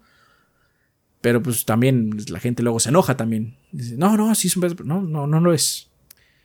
Pues mira, mm, ya para cerrar un poquito el tema, es lamentable que nuestro primer contacto con GTA 6 haya sido este leak. Eh, más que nada porque generalmente sí, es una situación muy particular, muy emocionante cuando Rockstar avisa nada más que onda perros, trailer tal fecha. Ese primer, ajá, ese primer trailer del siguiente GTA, uf, siempre es un momento muy, muy Es mágico. Sí, la verdad es que es mágico porque no dudo que lo vaya a hacer de nueva cuenta porque vamos a ver ya el producto final, pero hasta cierto punto está algo mancillado, ¿no? Con esta situación, ¿no? sí. Es más, Estoy hasta intrigado por la canción que vayan a usar en el primer tráiler del siguiente GTA. Así de escrutinio va a tener ese, ese tráiler, porque siempre tienen un montón de detalles. Son, muy cuidadosos en ese sentido. Sí. Y, pero pues sí, como dice él se ve un poco manchado. Pero no quién sabe cuándo vaya a ocurrir. Eh, pero cuando ocurra, pues bueno, ya celebraremos todos por fin ver una versión ya un poquito más finalizada de Grand Theft Auto 6. Aunque por lo menos de aquí ya sacamos confirmaciones. Eh, Vice City o Miami en, cierto punto. Y pues sí, parece ser que sí va a haber un personaje jugable femenino. Cual ya era hora. Ya era hora. Vaya. Pero bueno, eh, con esto vamos a terminar ya el tema de la semana. Banda, cuéntenos ustedes si es que lograron ver esto del leak de GTA. Eh, ¿Cuál es su opinión con respecto a este tema? Eh, ¿Qué les llama la atención? ¿Qué no les llama la atención de esta situación? Platicaremos ya en la vida después del podcast en la siguiente ocasión. ¿Va que va? Vale, con esto terminamos el tema de la semana, banda. Así que a comunidad.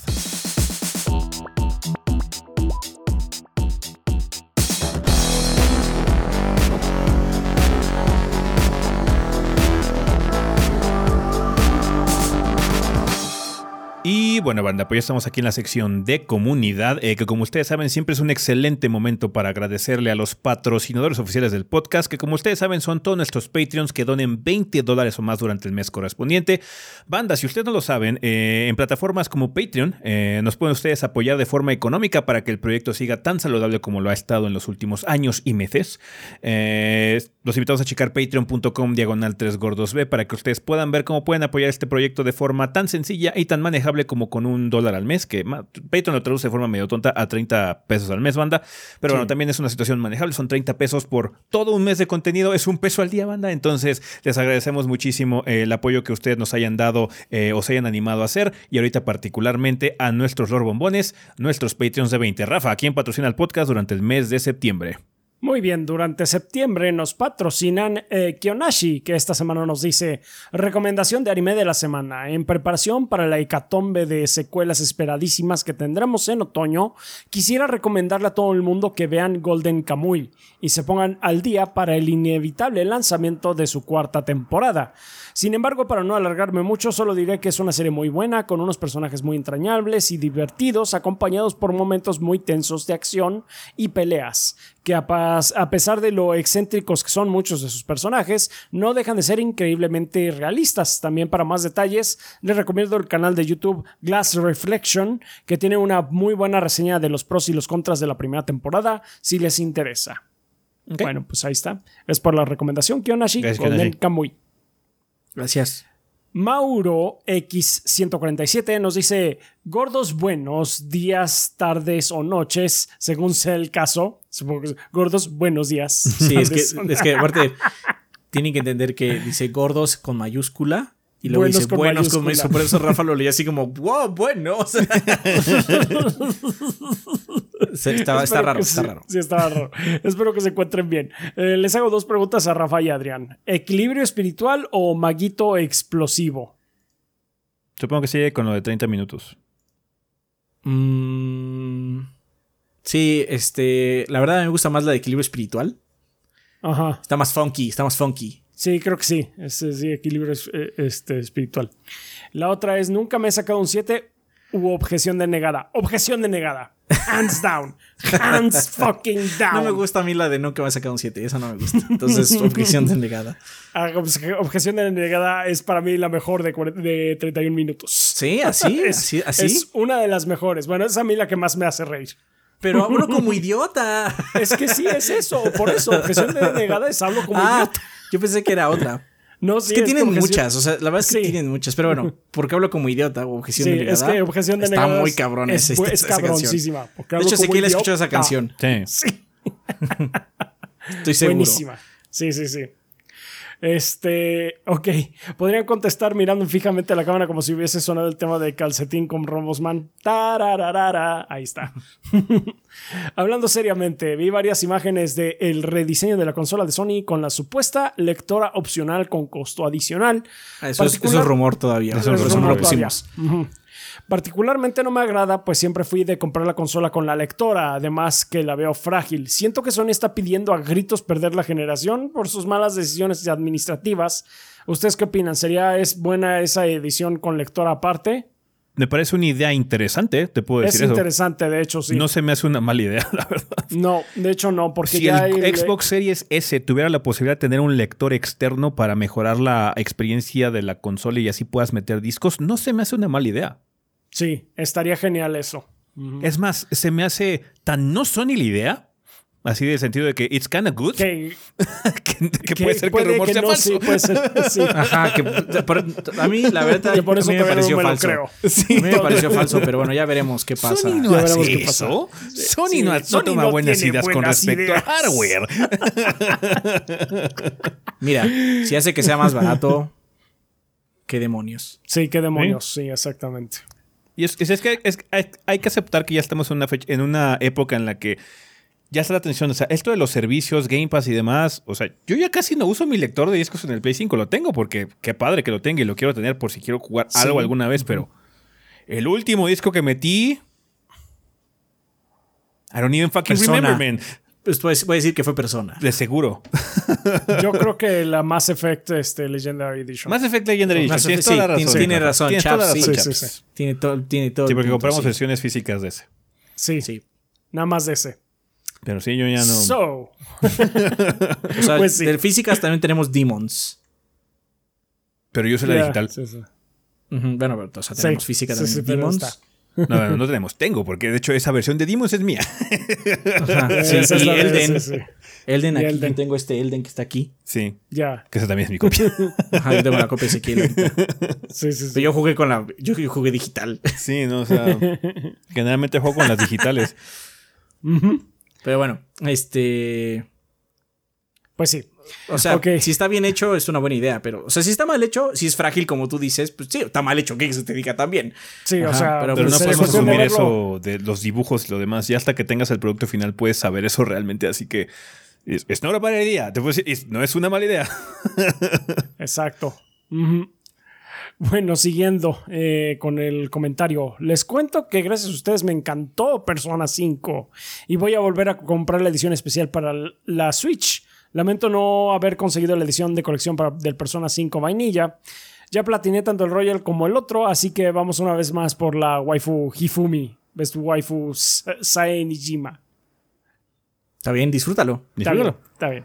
Disfrútalo todo lo que puedas. Me despido de ustedes deseándoles buenos éxitos y tomen 3 litros de agua al día para cuidar sus riñones, además de hacerle promoción desvergonzada al canal de Twitch Sparda HK.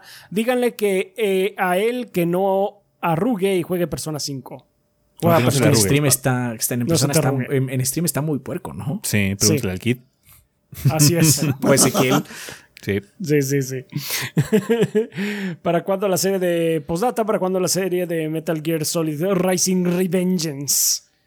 Es que Konami, no. Ah, No me Sí, quiero meter es con Konami, Konami, no. Konami No, es no, una no. perra. O sea, sí, sí, sí, tú que es una compañía litigante. Y Konami, Konami, estás jugando uno de mis juegos y How tiene, no, no, How y tiene, porque nosotros luego le ponemos este, ¿El pues un marco, porque Ah, tenemos el- todo el el desmadre del stream. Con un marco, Sí. copyright. ¿Qué te pasa? Déjame jugar. ¿Cuál es tu maldito problema? Sí, no. Konami, Konami, es que Konami no. No tengo como muchas ganas de jugar Metal Gear Rising. No. Independientemente. Puedo Es- jugarlo viendo memes. Sí. Sí. Exactamente. Ah, muy bien, siguiendo con Mikau ELT, dice, ¿qué hubo mis estimados gorditos? Aquí Mikau otra vez saludándolos y recordándoles los chingones que son.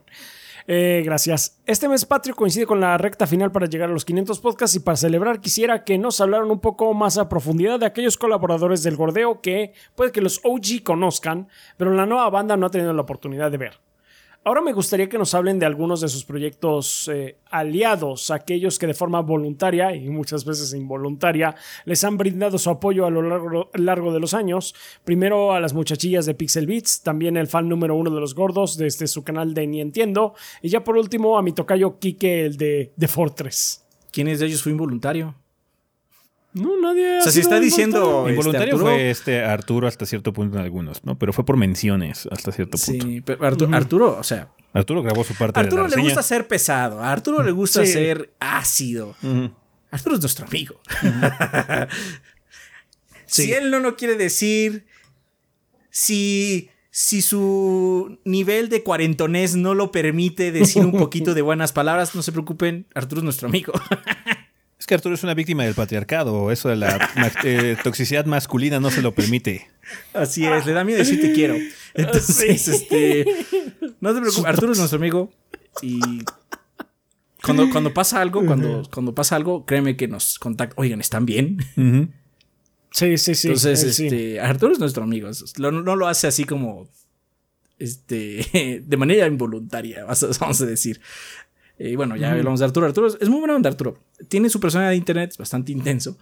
Pero con nosotros es buena onda. Nos pasamos bien cuando nos vemos. No es muy seguido, lamentablemente, pero porque vive en otro estado. Sí. Bastante lejos de aquí. Eh, y es, es una buena persona, Arturo es una buena persona. Aunque sus streams son de dementor. Depresivo. Saludos, Arturo. Saludos, Arturo. Eh, ok, pues bueno, ese es Arturo. Eh, en cuanto a los demás, o sea, las pixels. O sea, que por ejemplo, las Pixels, no me acuerdo cuál fue el primer acercamiento realmente con las Pixels. Yo me acuerdo mucho de la, de la anécdota que tenemos con esta Jimena, que nos vimos con ella en un evento y me Ah, sí, sí, acuerdo sí, que sí. pensó que nos iban a sentar junto ahí y puso una mochila para que Sí, no sí, nos sí, sí, sentáramos. sí. Déjenme cuento la anécdota así como. eh, Estábamos en un evento en un café. Era una plática de. Creo que el EGS, de hecho. Mm. Y este, Cicli y yo estábamos parados, simplemente vimos una mesa con dos sillas, estaba Jimena ahí. Todavía no nos hablábamos, cabe aclarar. Sí. O sea, y de repente nos acercamos y dije, oye, este, nos podemos sentar. Y puso su, su mochila en una de las sillas. Fue así como, no, pues claramente no nos podemos sentar. No, no le dijimos nada. Dice ella que no nos notó. Y este, porque dice ella que es muy distraída. De hecho, podemos testificar que Jimena es un poco distraída, sí. Ujú. Pero este, no deja de ser gracioso que nos hizo una grosería. Aunque segura- seguramente lo hizo de forma no. este, Involuntaria y sin No cuenta. Sí, no, no, pero no qué grosera, Jimena, qué grosera. Este, eh, la shame, la- shame, la- shame, shame. shame, shame. La persona que nos contactó con las Pixies fue Kid. Kid es amigo de las Pixies antes que nosotros. Ya. Ujú, ujú. Ajá.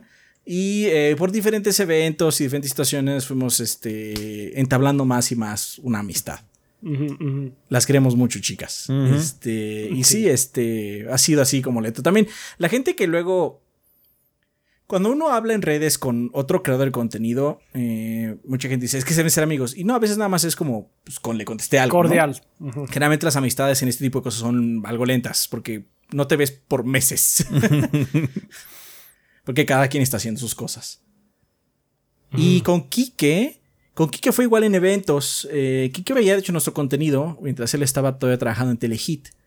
Y en diferentes eventos, especialmente los de Bandai, cabe aclarar, eh, eh, empezó a hablar con nosotros lentamente. Este, empezamos a tener pláticas en estas como estos eventos donde luego en los eventos estás tres horas, cuatro horas, o sea, no son de nada más entras y sales. Entonces, pues terminas hablando con muchas personas, terminas entrando a muchos tópicos y pues empezamos a ser migas y nos, pues, nos volvimos amigos. Como uno hace amigos en la escuela, nada más que Sí. pues, en un ambiente Sí. diferente, básicamente, ¿no? Y Sí, pues sí. ahí está. Y Eso pues es ahí todo. lo tiene. Y eso, eso es, es y eso es todo. toda la historia. Esa Esa es toda la historia. Historia. Ok. Sin más, les deseo muchos podcasts más y dado que nunca lo dicen porque son decentes, yo lo diré por ustedes. Banda, si les gusta el contenido, dejen un comentario, ya sea una pregunta o una opinión sobre el tema de la semana. Denle like o un gracias al video, suscríbanse y compartan con todos sus conocidos el contenido para que ni la abuelita se pierda de los comentarios sarcásticos de ese, las frases creativas y un tanto groseras del gracioso Rafa y las opiniones acertadas del bibliófilo Adrián. Pues muchas gracias, Mikao. Eh, Vámonos con Aaron Torres, que dice: Saludos gordos, posibles invitados y banda. Les recuerdo que soy un diseñador gráfico freelance y les vengo a ofrecer mis servicios. El precio lo podemos razonar en privado, pero como voy empezando, prometo brindar una tarifa baja. Pueden seguirme y contactarme en mis redes sociales. Pueden seguirme en Facebook como Creativi Más, es Creativi símbolo de más en Instagram como arroba creativimás, ahí sí con todas las letras, en Twitter como arroba creativimás, igualito que en Instagram, o pueden mandarme eh, correo por creativimás, igual con todas las letras, arroba gmail.com. El 19 de septiembre vuelve a, hacer de las suyas. De todo corazón espero que toda la gente de la Ciudad de México se encuentre bien. Muchas gracias, Aaron. Toda la gente de la Ciudad de México estamos bien. Ahora sí que este, a quienes les fue, mal, más en la costa, en el epicentro. en, Michoacán. En Michoacán, desafortunadamente. Y ahora que también, este, ¿cuándo fue? Que sonó que, hubo, ah, un sismo de seis. El miércoles en la madrugada hubo otro, sí. El miércoles en la madrugada hubo otro y desafortunadamente sí fallecieron un par de personas por. Este, pues como consecuencia de, la, de la alerta. Entonces, pues sí. Eh, sí, desafortunado y pues ya es fecha maldita, pero bueno, pues ¿qué le, qué le hacemos? Sí, aún así estresamos y restresamos banda no tiene nada que ver la fecha, esta es una coincidencia nada más de muchas de las puras coincidencias. No, I just hate it, pero sí son coincidencias así de una en quién sabe cuántos miles de cientos de miles de hecho cientos de miles. Estamos en la peor timeline no te preocupes. Estamos en la peor las coincidencias hacen así la peor sí, pero digo nada más para que no necesariamente es por septiembre nada más es una coincidencia no de hecho hay un eh, sacaron hace poquito una gráfica de cuándo es cuando ocurren los sismos de mayor magnitud y de hecho ha sido en diciembre, no en septiembre. Entonces, nada más para, para quedar claro en eso. Sí. Eh, siguiendo con eh, Sertroid, dice: Buen día, embajadores del gordeo. Ya me encuentro al día con la saga God of War y me gustó tanto el juego de PlayStation 4 que estoy pensando platinearlo. Muy fácil. Yo lo tengo también. Sí, sí, sí. Muy Yo bueno. también lo tengo. Está fácil deseadme suerte con las Valkyrias. Ese es posiblemente el aspecto más latoso. Eh, echarte las Valkyrias, sobre todo la, última Valkyria. La última, la última es la Está pesada. Entonces, sí, pues mucho ánimo. Ya que se confirmó que Ragnarok es el final de la saga nórdica, ¿qué mitología les gustaría ver a la serie explorar en el futuro? ¿Creen que el cambio de la mitología cambie también el gameplay o se quedarán con la fórmula que establecieron en el 2018 por un rato? Quién sabe, depende de cómo termine el juego. Depende mucho cómo termine este, A mí me gustaría que hecho ya Santa Mónica hiciera otra cosa. Siento que el aire fresco que le dieron a God of War eh, podría beneficiarse mucho el estudio si hacen algo completamente nuevo ya sin ataduras. O sea, estuvo muy padre. Admiro mucho lo que ha logrado Santa Mónica con esta franquicia, eh, de lograr que Kratos fuera un personaje Punto. Eh, uh, ese, tipo de, statement siempre enoja a la gente. Ah, siempre va a enojar, ¿no? Pero la neta es que si el Kratos de los God of War este, originales era espantoso. El lore y temática de los viejos God of War eran muy buena. Kratos como personaje era horrible. sí. Ahora sí es como, es un personaje. esos momentos de, ahora tienes que estar triste. Oh, estoy triste. sí. Pero no, no sientes, nada más está ahí Entonces, y gruñendo. Como siempre es, o sea, sé que es muy redituable y es muy probable que si vaya a haber otro God of War ahora con egipcio, eh, los egipcios o lo que sea. Podría Yo digo que van a hacer un reboot. I, would take it. I, would take creo que van a hacer un reboot. Pero sí me gustaría, o sea, pues lo tomaría, pero sí me gustaría que fuera algo completamente distinto. Quisieran un guerrilla y de ahí saliera su Horizon, ¿no? De Santa Mónica ahorita. Ándale, no estaría mal cambiar la IP. Pero bueno, este. Pues sí, pues ahí está. Eh, una última pregunta. Ah, no, todavía seguimos con esto. Sí, una última pregunta. ¿Alguno ha visto la serie de Cyberpunk de Netflix? No. Y si es así, ¿qué opinan? No, no, Tengo ganas de verla porque, honestamente, probablemente Cyberpunk sea el juego que juegue el, fin de año. Tengo muchas ganas de jugar Cyberpunk, pero no hay tiempo. Entonces, sí, probablemente yo la voy a ver. Yo tenía poco tiempo, y decidí ver Andor, no este Cyberpunk, y no me arrepiento. me ha gustado lo que he visto de Andor, entonces luego lo veré. Ah, va a estar en Netflix, para eso lo pago. Sí, así es, ya veré, ya igual y luego, ya veremos. Eh, un saludo y sigan así de los tres. Gracias, Artroid. Gracias. Muchas gracias. Ok. Continuamos con un Ángel Guerrero que dice muchas felicidades por otro año disfrutando al máximo de todo lo que ofrece la industria del videojuego y gracias por tanto contenido y constancia. Desde Critical Hit Pokémon Podcast les deseamos lo mejor. También muchas gracias por mencionarnos cuando llegan a hablar de Pokémon en el podcast. No, pues gracias. Voy a pasar la referencia porque aquí, aquí, hermano, no vas a obtener buena información de Pokémon, la Aquí no Puro neófito de Pokémon. Así es. nosotros, no ustedes, obviamente. No, nosotros. no, nosotros, nosotros.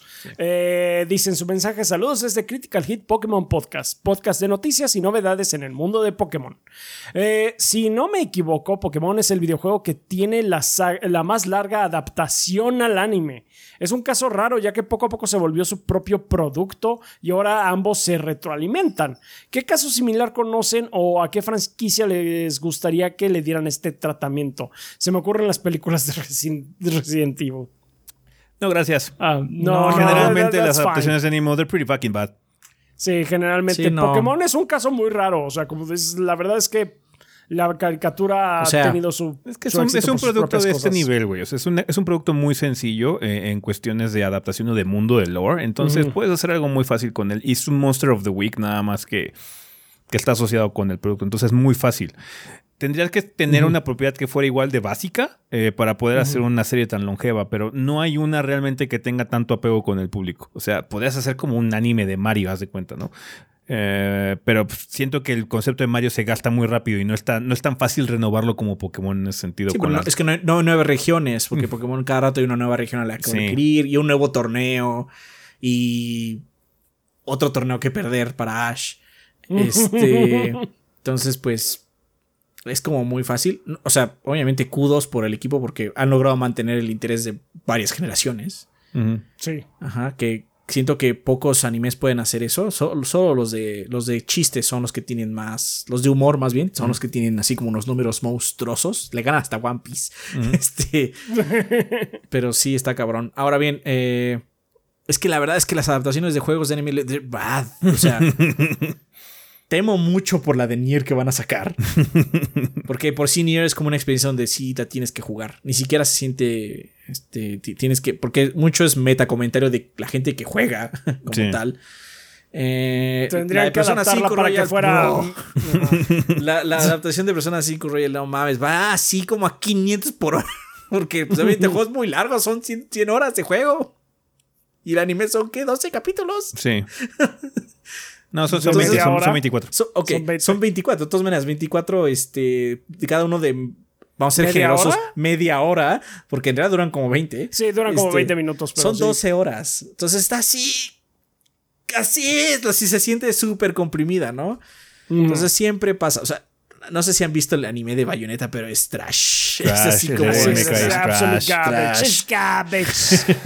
¿Sabes cuál creo que podrían hacer bueno? Yo creo que podrían hacer un buen anime de Final 14, de hecho. Podría ser, hay mucho, hay mucho material, pero el problema es que, o sea, conociéndolos, y hay un lore y hay una historia. As fuck. Sí, pero sería, o sea, sería muy barato porque como tienen que hacer como 3 millones de episodios también porque la historia es larguísima, y will be cheap as fuck, man. El problema de eso es que también, o sea, los primeros capítulos, porque los primeros capítulos de Final 14 they're aimless porque no tienes una tarea así como creo que es lo único que tendrías que readaptar o sea todo Dragon Reborn tendrías que readaptarlo para hacerlo relativamente corto y más entretenido de lo que es. Porque ya de Heaven's en adelante sí lo podrías sí, hacer. ya, ya lo tienes hecho. Pero el problema de eso es que o sea el, el, potencial de que sea basura y no de la buena es muy alto. Es muy alto sí. Muy muy alto. O que quede inconcluso. O que quede inconcluso sí no mames es igual así de bueno, ¿y qué pasó? Juega el juego. Como, en vez de leer el manga, es juega el juego. No, chica tu madre. Ah, chica tu viendo madre. esto. Porque, Además, o sea, paga el servicio mensual para jugar. O sea, yo me quejo de Dai, porque ya debe haber acabado. Perdónenme, pero ya debe haber acabado. Llevamos como en el. Llevamos como 20 peleas en la última pelea. Que eso no había pasado con Dai. Dai estaba como muy rápido. Y ha habido twist sobre twist sobre twist. Está tan girado el pedo que ya parece jerga. Entonces, este, ya, ya, ya me estoy, pues, ya está enojando. Estoy esperando que ya se acabe, así como en los últimos dos, tres episodios, porque ya basta. Pero sé que va a acabar. Sé que esa madre va a acabar. Por lo menos sé que hay final. Que luego hay unos animes que dicen, no, está repadrísimo este anime. Ajá, pero va a acabar. sí. o sea, Spy Family está vergas. Va a regresar relativamente pronto. Pero ¿qué pedo con el último capítulo de la temporada? No fue nada. Ese capítulo fue nada, se acabó. Nada más, ya no hubo más capítulos. Así como, ¿qué? No, y aparte hicieron un pequeño clima. Hicieron el teaser acá del perro. No sé, creo que no sé en qué pinche episodio y de repente, ¿y el perro dónde está? Yo pensé que de hecho al final así como, ah, bueno, el, fin, el clímax es que van a encontrar al perro. Nada, nada. Y si me dicen, es que están siguiendo el manga, I don't care. A mí no me importa. Yo vi el último capítulo y fue un capítulo de nada. fue divertido, sí, porque es es divertido, pero fue un capítulo de que no lleva nada. Ah, sí, siguieron siendo divertidos entre familia. sí. Está bien, pues continuemos. Ah, caray, ya a poco ya empezó a llover. Sí, creo que sí. ¿Quién lo diría? Aquí no, todavía. Aquí todavía no. Aquí todavía no. Pues voy a hacer una. Voy a leer esta pregunta rápido y voy a aprovechar ahorita para cerrar la ventana. No esta pregunta, este comentario de Mugiwara no Cronos. ¿Qué nos dice esta semana? Buena semana, banda y gordos. Es un gran placer poder ser parte de este gran proyecto como patrocinador del podcast. Continuando con lo del streaming, me puse a pensar, si sacan una película de los gordos, o sea, ustedes, ¿cuál sería su cast y el de los demás? Kid Arturo, Grismar, etcétera algo así como los gordos interpretados por Arnold Schwarzenegger, Steven Seagal o Jean-Claude Van Damme. Y si les gustaría que fuera más eh, acción de los 80s, 90s posible, saludos y que el gordea siga así hasta, siga hasta llegar a Hollywood. No creo que una película sobre los gordos sea particularmente interesante, porque, o sea, tienes un, dos, o sea, el problema es si es una película del lore de los gordos, es que es really out there, o sea, y digamos que continuamente no creo que sea muy entretenido. no, aparte no tienes, o sea, el, el lore de los gordos es... Está planeado en el momento. Sí. no tiene sentido. Si no, tiene sentido coherencia. es porque eh, si, no, si no tiene coherencia es porque nunca se planeó para que lo tuviera, la tuviera. Entonces, este o sea, o sería una película muy rara o tendría que ser una situación como la del Nerd, que es como otro capítulo de Nerd, pero más largo. Pues en todo caso, no sé quién eh, podría interpretarnos si fuera casi como una película de acción. Pero Jack Black podría estar. Sí. podría ser Jack Black interpretando a los tres. Sí. Así como el pinche. Como el Tropic este, Thunder. Como el Tropic, Thunder. Jack Black. Jack Black y Jack Black. Está bien. Pues ahí está. Eh, ahí lo tienes muy bueno, no Cronos. Eso es lo que pensamos. De hecho, si fuera Jack Black sería mucho mejor película que cualquier cosa que se nos ocurriría a nosotros. A nosotros sí, por supuesto. sí. Ok, uh, Rohan Saleta nos dice, ¿qué tal gordito? Solo paso a recordar acerca del curso de inglés para principiantes. Si, si estás cursando la carrera universitaria y necesitas al finalizar un nivel de inglés intermedio para graduarte, si quieres tener más oportunidades laborales o simplemente quieres aprender desde cero para tu entretenimiento, te invito a mi curso en línea a través de Zoom en la Academia Moonbelly. Eh, este, ya empezó el curso supuestamente de Rohan el 20 de septiembre. No sé si quieres que sigamos repitiendo la información roja, pero bueno, en esta, ocasión lo vamos a repetir en caso de que sí, eh, pero si quieres que se modifique algo o algo así, envíanos un mensaje Simplemente para saber qué onda, ¿no? Para saber cuál fue la modificación en todo caso. Pero bueno, el, el curso ya inició, banda. Fue el martes 20 de septiembre. Tiene un horario de 8 pm a 10 pm y sábado de 10 am a 12 pm. Eh, perdón, de martes a jueves de 8 pm a 10 pm y sábado de 10 am a 12 pm. Eh, no hubo cuota de inscripción, son 6 horas a la semana. Eh, la duración del curso es de 5 meses, es nivel A1 para principiantes. La mensualidad va a ser, está en este momento de 750 pesos mexicanos, eh, con descuento para los que eh, fueron por parte de los gordos. Eh, cupo limitado, mayores de 16 años, la posibilidad de entrar a ver la clase grabada en caso de no poder asistir. Eh, Rohan Saleta cuenta con un certificado de la Universidad de Whittier en cuanto a su nivel de inglés y la clase cero de muestra fue el 16 de septiembre. Están en Facebook e Instagram como eh, diagonal invertida academia.moonbelly M-O-O-N-B de burro E-L-L-Y. Eh, y bueno, pues supongo que ya veremos si hay algún, algo que se tenga que hacer, si todavía se quiere entrar o si, si es posible todavía. Eh, nunca es tarde para aprender y entender a los gordos cuando hablan inglés. Pues sí, así es.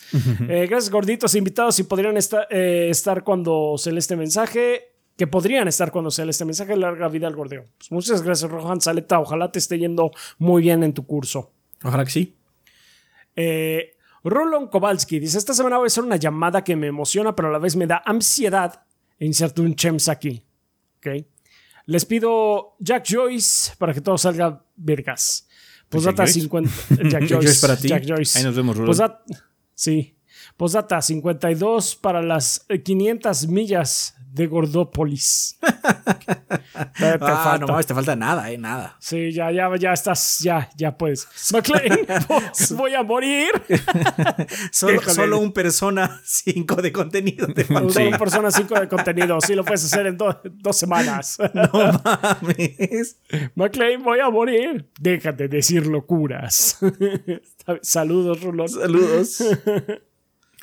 Mega Mario X4 dice, banda, los invitamos a vernos en Objetivo Secundario en YouTube. Para nuestro capítulo 106 hablamos de los anuncios en el último Nintendo Direct y State of Play. También hablamos un poco de las filtraciones de GTA 6 y de cómo Jim Ryan teme perder COD, pero sí le quitó la opción de probar Stellar Blade antes Projective a los usuarios de Xbox. Ah, sí, es que estaba anunciado. Parece ser que estaba anunciado también para todos lados. Ah, sí. Este, pues ya dijimos, Jim Ryan chillón. bien chillón. Es infinitamente injusto comparar Project Ifon con el monstruo que es Call of Duty. Pero aún así, es un chillón. Sí, sí, no mames. Sí, como, oh, Project Eve. Te apuesto que como el 99.99% de la gente que juega Call of Duty no tiene ni puta idea de qué carajos es eso. sí, sí, sí. Está inmortalizado en una reseña, no se preocupen. Sí, ya está, así es. Uh, Andrés Jiménez Ortega dice: Gordos y banda, gusto estar nuevamente aportando al proyecto. Para las dos personas que se acuerdan, trabajamos para NetPay y en esta ocasión estamos buscando colaboradores que se dediquen al diseño de páginas web, gente de sistema que se encarguen de punto de venta y demás trabajos cuyos principales clientes sean empresas. El objetivo es que de su base actual y futura de clientes, adicional a lo que ustedes hagan, recomienden nuestros servicios de terminal, punto de venta y e-commerce o e-commerce, perdón, y se lleven su comisión de manera mensual. Ojo, es un trabajo en el que ustedes deciden cuánto tiempo le invierten. Más info en el correo andres.jiménez con z arroba netpay.com.mx o búsquenme como Jiménez eh, numerito 7970 en Discord. Saludos. Saludos. Gracias, Andrés Jiménez. Mucha suerte. Tigre Negro dice, gorditos, por quinta vez he comenzado de nuevo el Darkest Dungeon, esta vez con toda la intención de acabarlo. ¿Por qué? Porque soy masoquista, seguidor de Miyazaki. De esos que cuando un juego te ahorca, uno le dice más fuerte, papi. ok, sure. Está bueno. Pregunta conflictiva de la semana. Adrián, ¿piensas que hay algún libro tipo, oh caramba, esto lo debería de leer todos por lo menos una vez en su vida? No. No, porque es igual que los juegos. Mm, sí, sí, sí. ¿Qué tal si no eres una persona que le gusta el romance? No te interesa un libro de romance, aunque esté muy bueno. ¿Qué tal si eres una persona que no le interesa la fantasía o la superación o lo que sea? No. Así es. Los intereses de las personas son muy variados. Y de hecho, siento que ese, ese pensamiento es la razón por la que luego la gente ya no le gusta leer. Porque llega alguien y dice, es que este es el mejor libro, tienes que leerlo. Y esa, es, esa persona que te dice todos los días, cada vez que la ves que tienes que leer ese libro. Entonces ya odias el libro. Ah, no lo has leído. y también pasa con películas, y también pasa con juegos. Juegos. Y con todo, básicamente.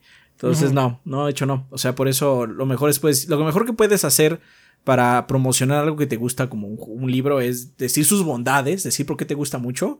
Pues si otra persona te dice no me interesa, pues ya es todo lo que pudiste hacer. Porque si no, lo que puedes es con lo contrario, que lo odia aunque no lo haya probado. Sí. Así es, efectivamente. Ah, un saludo a El Gabo, Adrián, tú eres el hombre, Rafa, Best Waifu y ese, los pelones somos los más sexys, que el gordeo sea eterno. Muchas gracias. Muchas gracias, Tigre Negro. Gracias. Shadow Ryuji nos dice que hay gordos. Septiembre no decepciona. Cuatro sismos en la misma semana. Esperen. ¿Cuatro? Sismos. ¿Cuatro? Fueron cu- Estamos hablando de miles, cientos de, cientos de miles, no, cientos de, de, No sé, de temblores miles. de réplicas. Miles de No, aparte réplicas, hubo muchas más réplicas esta ocasión. Hubo un chingo de réplicas la última vez que escuché que la cuenta ya íbamos en 1500.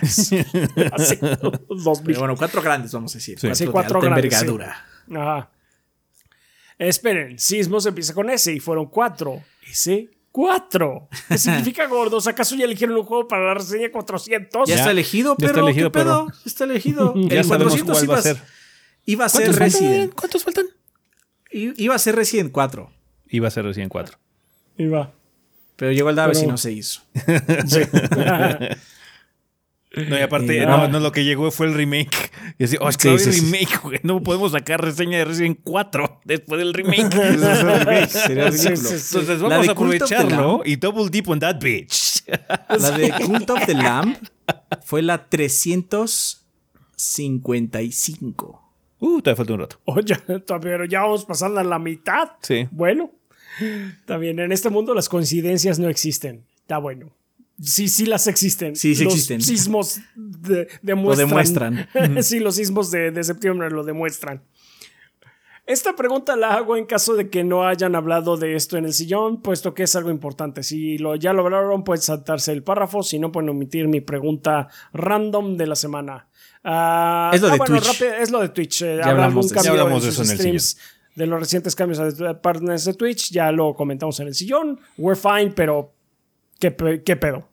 Este, pregunta random de la semana. ¿Ya vieron Edge Runners? No. ¿Qué les pareció? H-Run es, es el nuevo Arcane, pero bueno, ya prometo verla para contestar que por sí. lo menos me interesa. Sí. Arkane no me interesa. Y, y lo peor es que cada vez que decimos no nos interesa siempre. Es que deberían verlo, porque no sé. Porque ganó premios. Ay, por Dios, ¿cuántas series no ganan premios y no he visto? Está pasando lo mismo que lo que acabo de decir hace ratito. Ya hay tantas personas que nos han dicho que he visto Arkane. I don't care. Ya, ya ni siquiera no me interesa. Ya la odio. Gracias. Felicidades. Felicidades, lo hicieron. Pero si Edge Runners lo quiero ver. Ya, basta de preguntas, banda. ok, saludos a ustedes y a toda la banda. Pues muchas gracias a Shadow Ryujin. También nos patrocinan este mes Belcirc, Guillermo Contreras, Carótido, Verde Vete, Mauricio Glespan, Andrés El Peludo Gamer, Miguel Ángel de Riquer, Miguel Mario, Bleeding Beetle, Sam's Dark P, Mr. Fly 21, Blue Nacy, Mapachito Sarnoso, Benjamín Vázquez López, Diego Monroy Fraustro, Mario Montenegro, Carlos Obed Ventusini, Eric Centeno, Bubble Gummers, Eric Heredia Olea, Huevito con Papas, Gas D, Hideki, Luis Ramírez, Armando Sanser, Denis Flores, Nefog, Esvin Zamora y Esteban Meneses. Muchas gracias a todos ellos, a todos nuestros Patreons de 20 dólares para arriba, que son efectivamente nuestros Lord Bombones y se aseguran que Adrián y yo podrán- podamos vivir del proyecto cada mes.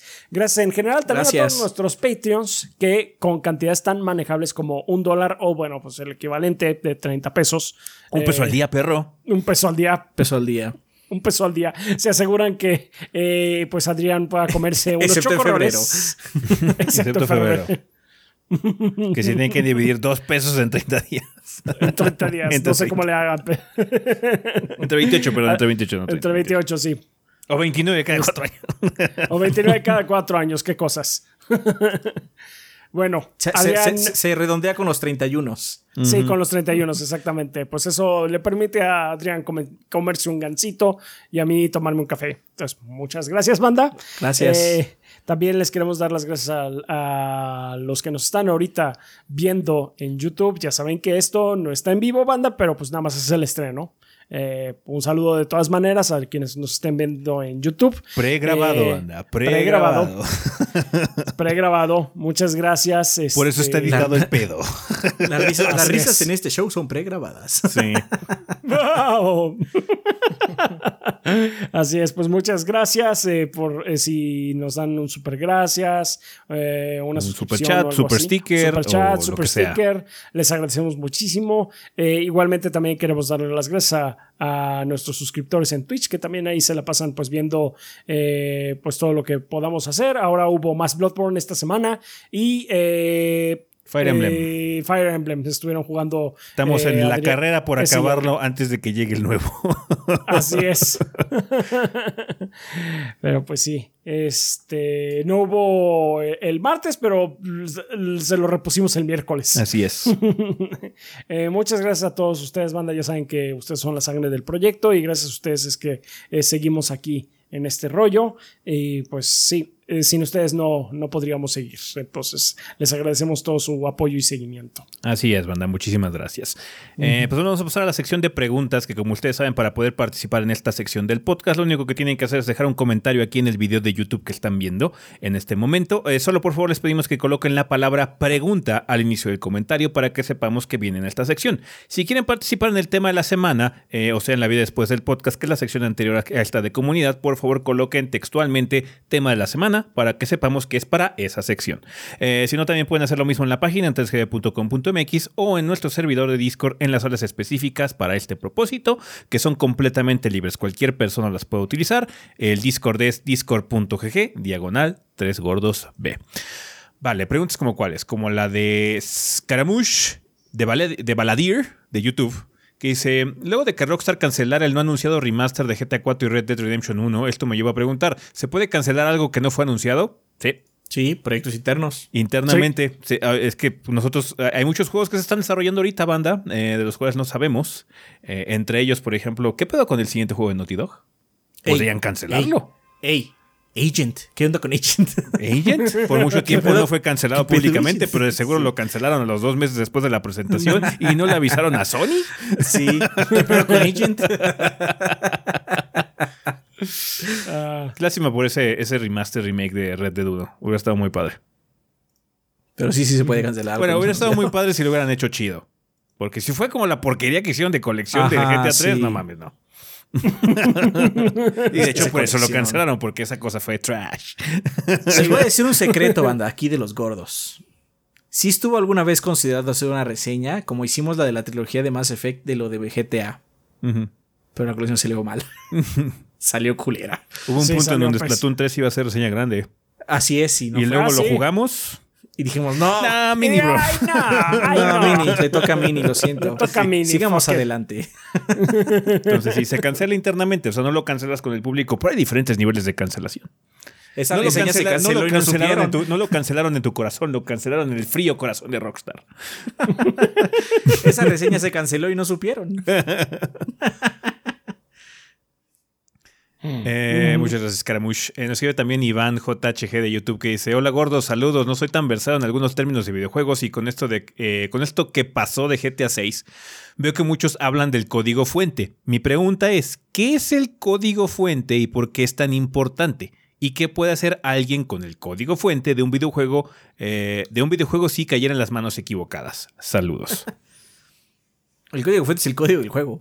Sí. Es todos Tal los cual. sistemas, todo este, el, andamiaje del juego como tal, sus algoritmos, la forma en la que resuelve ciertas cosas. Todos los Eh, calls que hace a texturas, textura. a cosas de audio, cómo procesa la información, cómo el juego o el engine del juego se comunica con todos los sectores de la computadora o la consola, cómo maneja el procesador esto, cómo hace el RAM para hacer esto, cómo hace el call la tarjeta gráfica para este tipo de cosas. Mucha tecnología.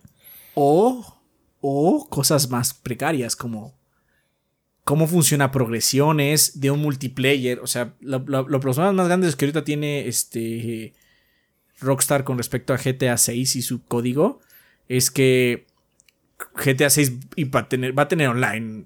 Muy obvio, ¿no? Este, sorpresa. Este. Es- esa, esa- esa era mi preocupación más grande, güey. Es, es si, Por supuesto. Si va a haber tener online, güey. O sea, uf. El problema de esos online es que, tiene- que tienes que gastar dinero en ellos, ¿no?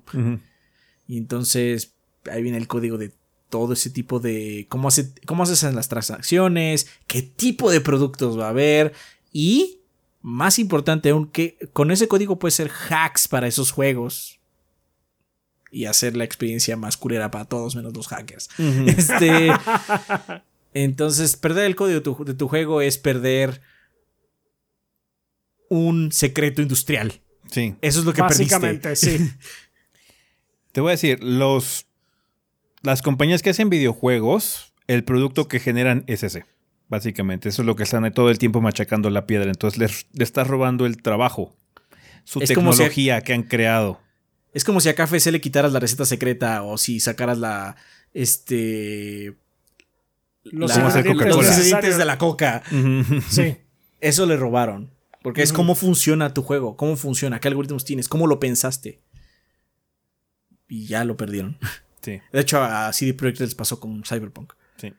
Entonces- Cyberpunk se sigue, O sea, pero, pero- no, pero no- no quita el hecho de que lo perdieron. Sí, sí, sí. Entonces, este. Es así de grave, es grave. Uh, acabo de robarme esta cosa que está rotísima. This is Bueno.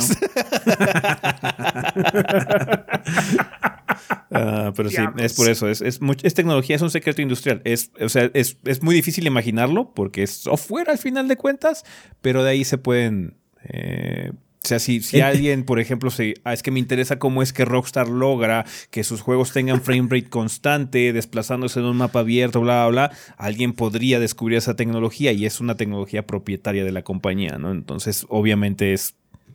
Pues, no, no Es quieren, malo. no quieren Sí, es que malo. esté allá afuera esa información. Para la ¿Cómo compañía, es? sí. Dímelo en términos de fútbol americano. Se robaron el, el libro de jugadas del coach, este, Sí. del coach contrario. No los quiero preocupar, perros, pero los Browns van de líder de su división, ¿eh? Ya sé, ya sé. Hicieron mierda a Pittsburgh, güey, el jueves. Se están perdiendo las tradiciones. Es ese maldito duende que van a poner. Sí, Ese es el duende OG. le- sí. Es cuando Es los OG. Browns ganaban campeonatos. Antes de que naciera la reina Elizabeth. Los Browns están perdiendo lo que los hace los Browns. Mi equipo no puede hacer eso, tiene que perder. Si no, no son los Browns, pierden la magia. Aparte ya dijo Ezequiel que si ganan los Browns un supercampeón, un supercampeón, un Super Bowl, me va a regalar un control de los Browns si no quiero uno. Sí, voy a meterme, voy a meterme al, al- al sitio de Xbox y te voy a, te voy a hacer uno de los Browns. Ten, Adrián, tu cumpleaños. Así control café con Ay, este naranja. control rep es todo lo que. ¿Cómo se llama? Representa todo lo que odio. O sea, la victoria de los Browns. Pero Los no eres fan. no Y pueden vas a tener ganar. que mostrarlo en todos los streams. De hecho, vamos a hacerte una mesita para que esté ahí al fondo, Adrián. Pero no eres fan. El más Y leal. cuando alguien done así bien cabrón, así alguien donó 50 dólares, tienes que sacarlo de la vitrina y decir, esto fue gracias a la magia de los Browns. Browns. los Browns. No pueden ganar los Browns. Los Browns no tienen que ganar porque la magia de los Browns es perder. Perdónenme, pero yo no soy un Villamelón. y los Browns tienen que perder, si no, qué chingados. Igual voy a verlos hasta el final, pero los Browns tienen que ser los Browns. O Ya, sea, no- ya, los veremos La- en postemporada. no mames, O qué sea, miedo. la- qué miedo. la- Porque una vez casi, una vez estuve muy cerca. y dije, No, no, una vez llegaron a postemporada y Sí, they lose sí, there, sí. man, pero Sí, per- perdieron. Fue, fue muy duro, pero estuvo vergas porque perdieron chingón. So, esta tiene que ser mi. ¿Cómo se llama? Mi fábrica de tristeza. están jugando chido, güey, están jugando chido, güey. Traen Es buen que- receptor y traen buen running back también. E- es muy divertido ver las fallas de los Browns. ¿Y? chaps. Y el running back de los Browns se llama Chubb. oh, no. Es una El señal. Es una señal. Es su destino, Adrián, es su destino. Están en busca de su destino esta temporada.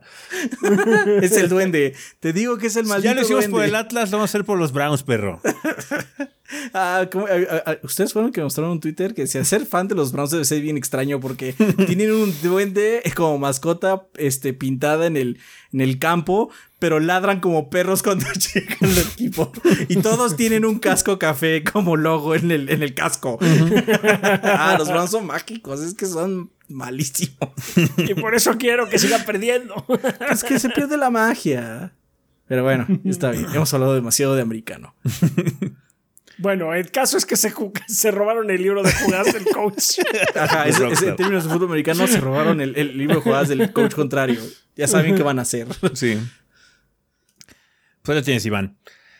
Eh, nos queda también Didue de YouTube que dice: Hola, ¿qué tal, gordo? Recientemente he estado jugando Skyrim y el Witcher 3. Mientras lo hacía, me percaté de lo poco que uso los senderos que ambos juegos tienen para ir de un punto a otro, ya que es más rápido ir a campo traviesa la mayor parte del tiempo. Dicho esto, mi pregunta es: ¿qué creen que puedan hacer los desarrolladores para hacer más atractivo el uso de los caminos preestablecidos para llegar a los sitios de interés? Pues a mi ver, si el jugador no los está usando, es que hay algo en su diseño que hace que evitemos recorrerlos y no le veo sentido que sigan desarrollándolos de esa manera. puede que ya sean juegos algo viejos, pero creo que siguen teniendo vigencia estos ejemplos al día de hoy. Sin más, espero que tengan un excelente fin de semana. Ah, haría algo si considerara que eso es un problema. Es sí, que- that's not a ok. problem. Sí, lo que pasa es que, o sea, hay dos razones por las que hay caminos, ¿no? Uno es que hay caminos porque pues en los pueblos medievales hay caminos. Sería raro que no hubiera, sería así como, ¿por qué, ¿por qué en este pueblo no hay un solo camino? Eso es muy raro. Por nivel, es, por, es por inmersión y por creación de mundo. Así es, pero además estás perdiendo un poco el bosque por andar viendo un solo árbol. Y es que estos juegos de mapa abierto, Witcher, Skyrim y muchos otros que han salido a lo largo de los años, no te venden solo el hecho de que el juego tiene misiones. El, lo que te venden es que el juego es un mapa abierto en el cual puedes hacer muchas cosas y te puedes perder en el mundo. Perderse en el mundo no solo es que te, que te, y te vuelvas una persona inmersiva en él. ¿Qué pasó? Just Cause 2 tiene caminos. Ah, sí, no los usas nunca es porque vuelas. bueno, sí, en algunas misiones los Who the usas. fuck uses that- those things, man? Nadie. Pero. ¿por qué hay? Pero- porque, eh, por inmersión porque de creación de mundo. Sí, porque hay, pueblos y tiene que haber carreteras entre ellos, ¿no? Este, pero pues es eso, lo que te venden es perderte en el mundo. Y pues, de hecho lo logran, o sea, el Witcher 3 luego te manda en medio para que pues veas qué hay ahí. Ujú. Ah, mira, vi una choza y una misión secundaria en el camino a la misión principal. Y estaba en medio de la nada, había unos tipos ahí, ¿no? Eh, Yo no lo veo como un problema, de hecho, todo lo contrario, es el diseño para que te pierdas en el mundo y lo explores. Sí. Porque. Voy a decir algo medio controversial.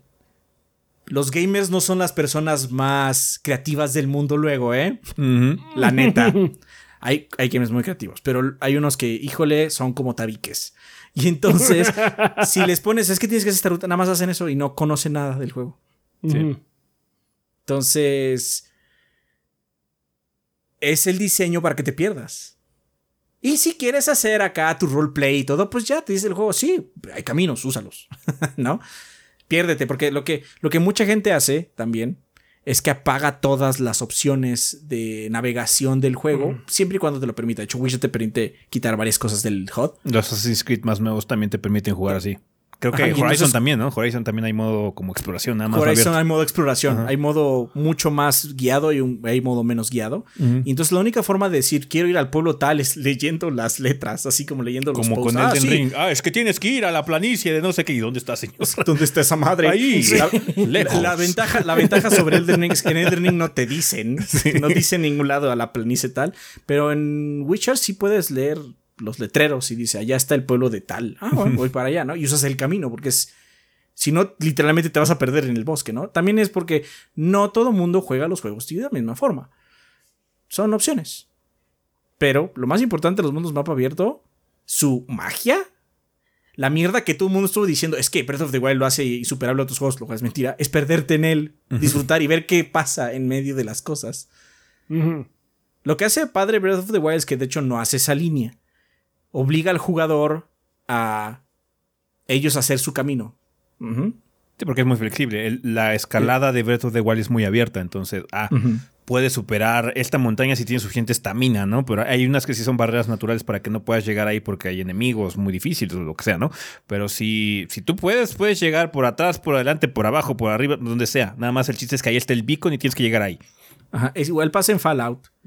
En los Fallout 3 y New Vegas, puedes acabar el juego como en 20 minutos. Porque puedes llegar por varios lugares a las partes finales y si llegas, dices, sí, esto es válido, ¿no? Y ya. ¿Por qué? Porque pues, te fuiste por otro lado. El juego también te incentiva a perderte. Es parte de la magia. Bueno, así lo veo por lo menos. No, si es un juego de mapa abierto, pues eso es la magia, ¿no? De por sí los juegos de mapa abierto en su mayoría son lineales hasta cierto punto, eh, nada más con ciertas secciones que te dan alguna libertad para explorar, ¿no? Eh, es realmente raro un juego que tenga muchos sistemas o tenga un mundo tan rico como para que realmente haya algo que valga la pena en el mundo abierto, ¿no? Cosas como Breath of the Wild, el Witcher en muy particular son muy distintos, pero tienen una filosofía similar en el sentido de que vamos a poblar todo el lugar de cosas interesantes que luego se puede ser. Una pinche madre puede desembocar una misión de dos horas en el Witcher 3, ¿no? Eh, o en, en, en Breath of the Wild hay un shrine ahí escondido que quizás no había notado, ¿no? Una cosa así. Entonces, eso es lo que hace rico el mapa abierto.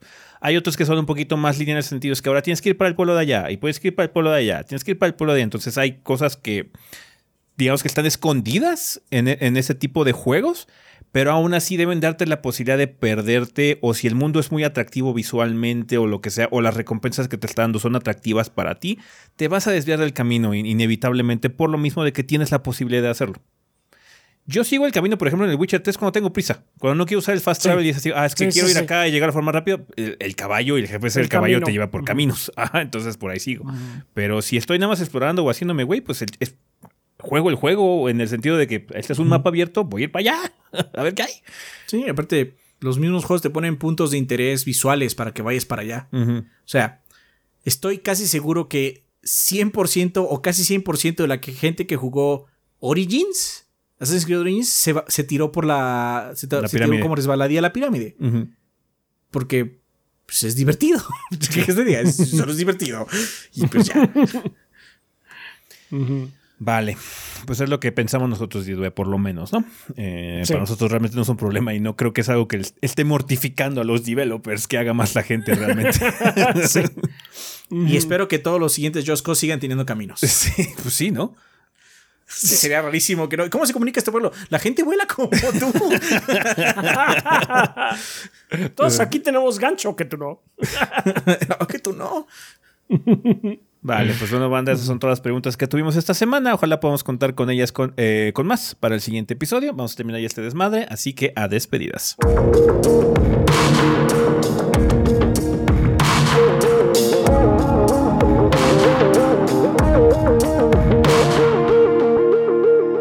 Ok, banda, pues ya estamos aquí en la parte final, final de este episodio. Tenemos regalos que nos mandó la banda Adrián. Alex Tracer, supongo. Si a quien corresponda. Hola, por medio de la presente reciba un cordial saludo. Hago llegar a usted un código eh, presente. Sé que alguien le encontrará su utilidad. Es una copia en digital de la experiencia interactiva virtual La Tierra Media, Sombras de Mordor, canjeable en la tienda digital de GOG. Eh, pues nada, yo no lo descargo porque ya lo tengo. Sigan piolas. Atentamente, Alex 14. Se vienen buenos regalos para el episodio 500. Muchas gracias, Alex. Ah, gracias, Alex.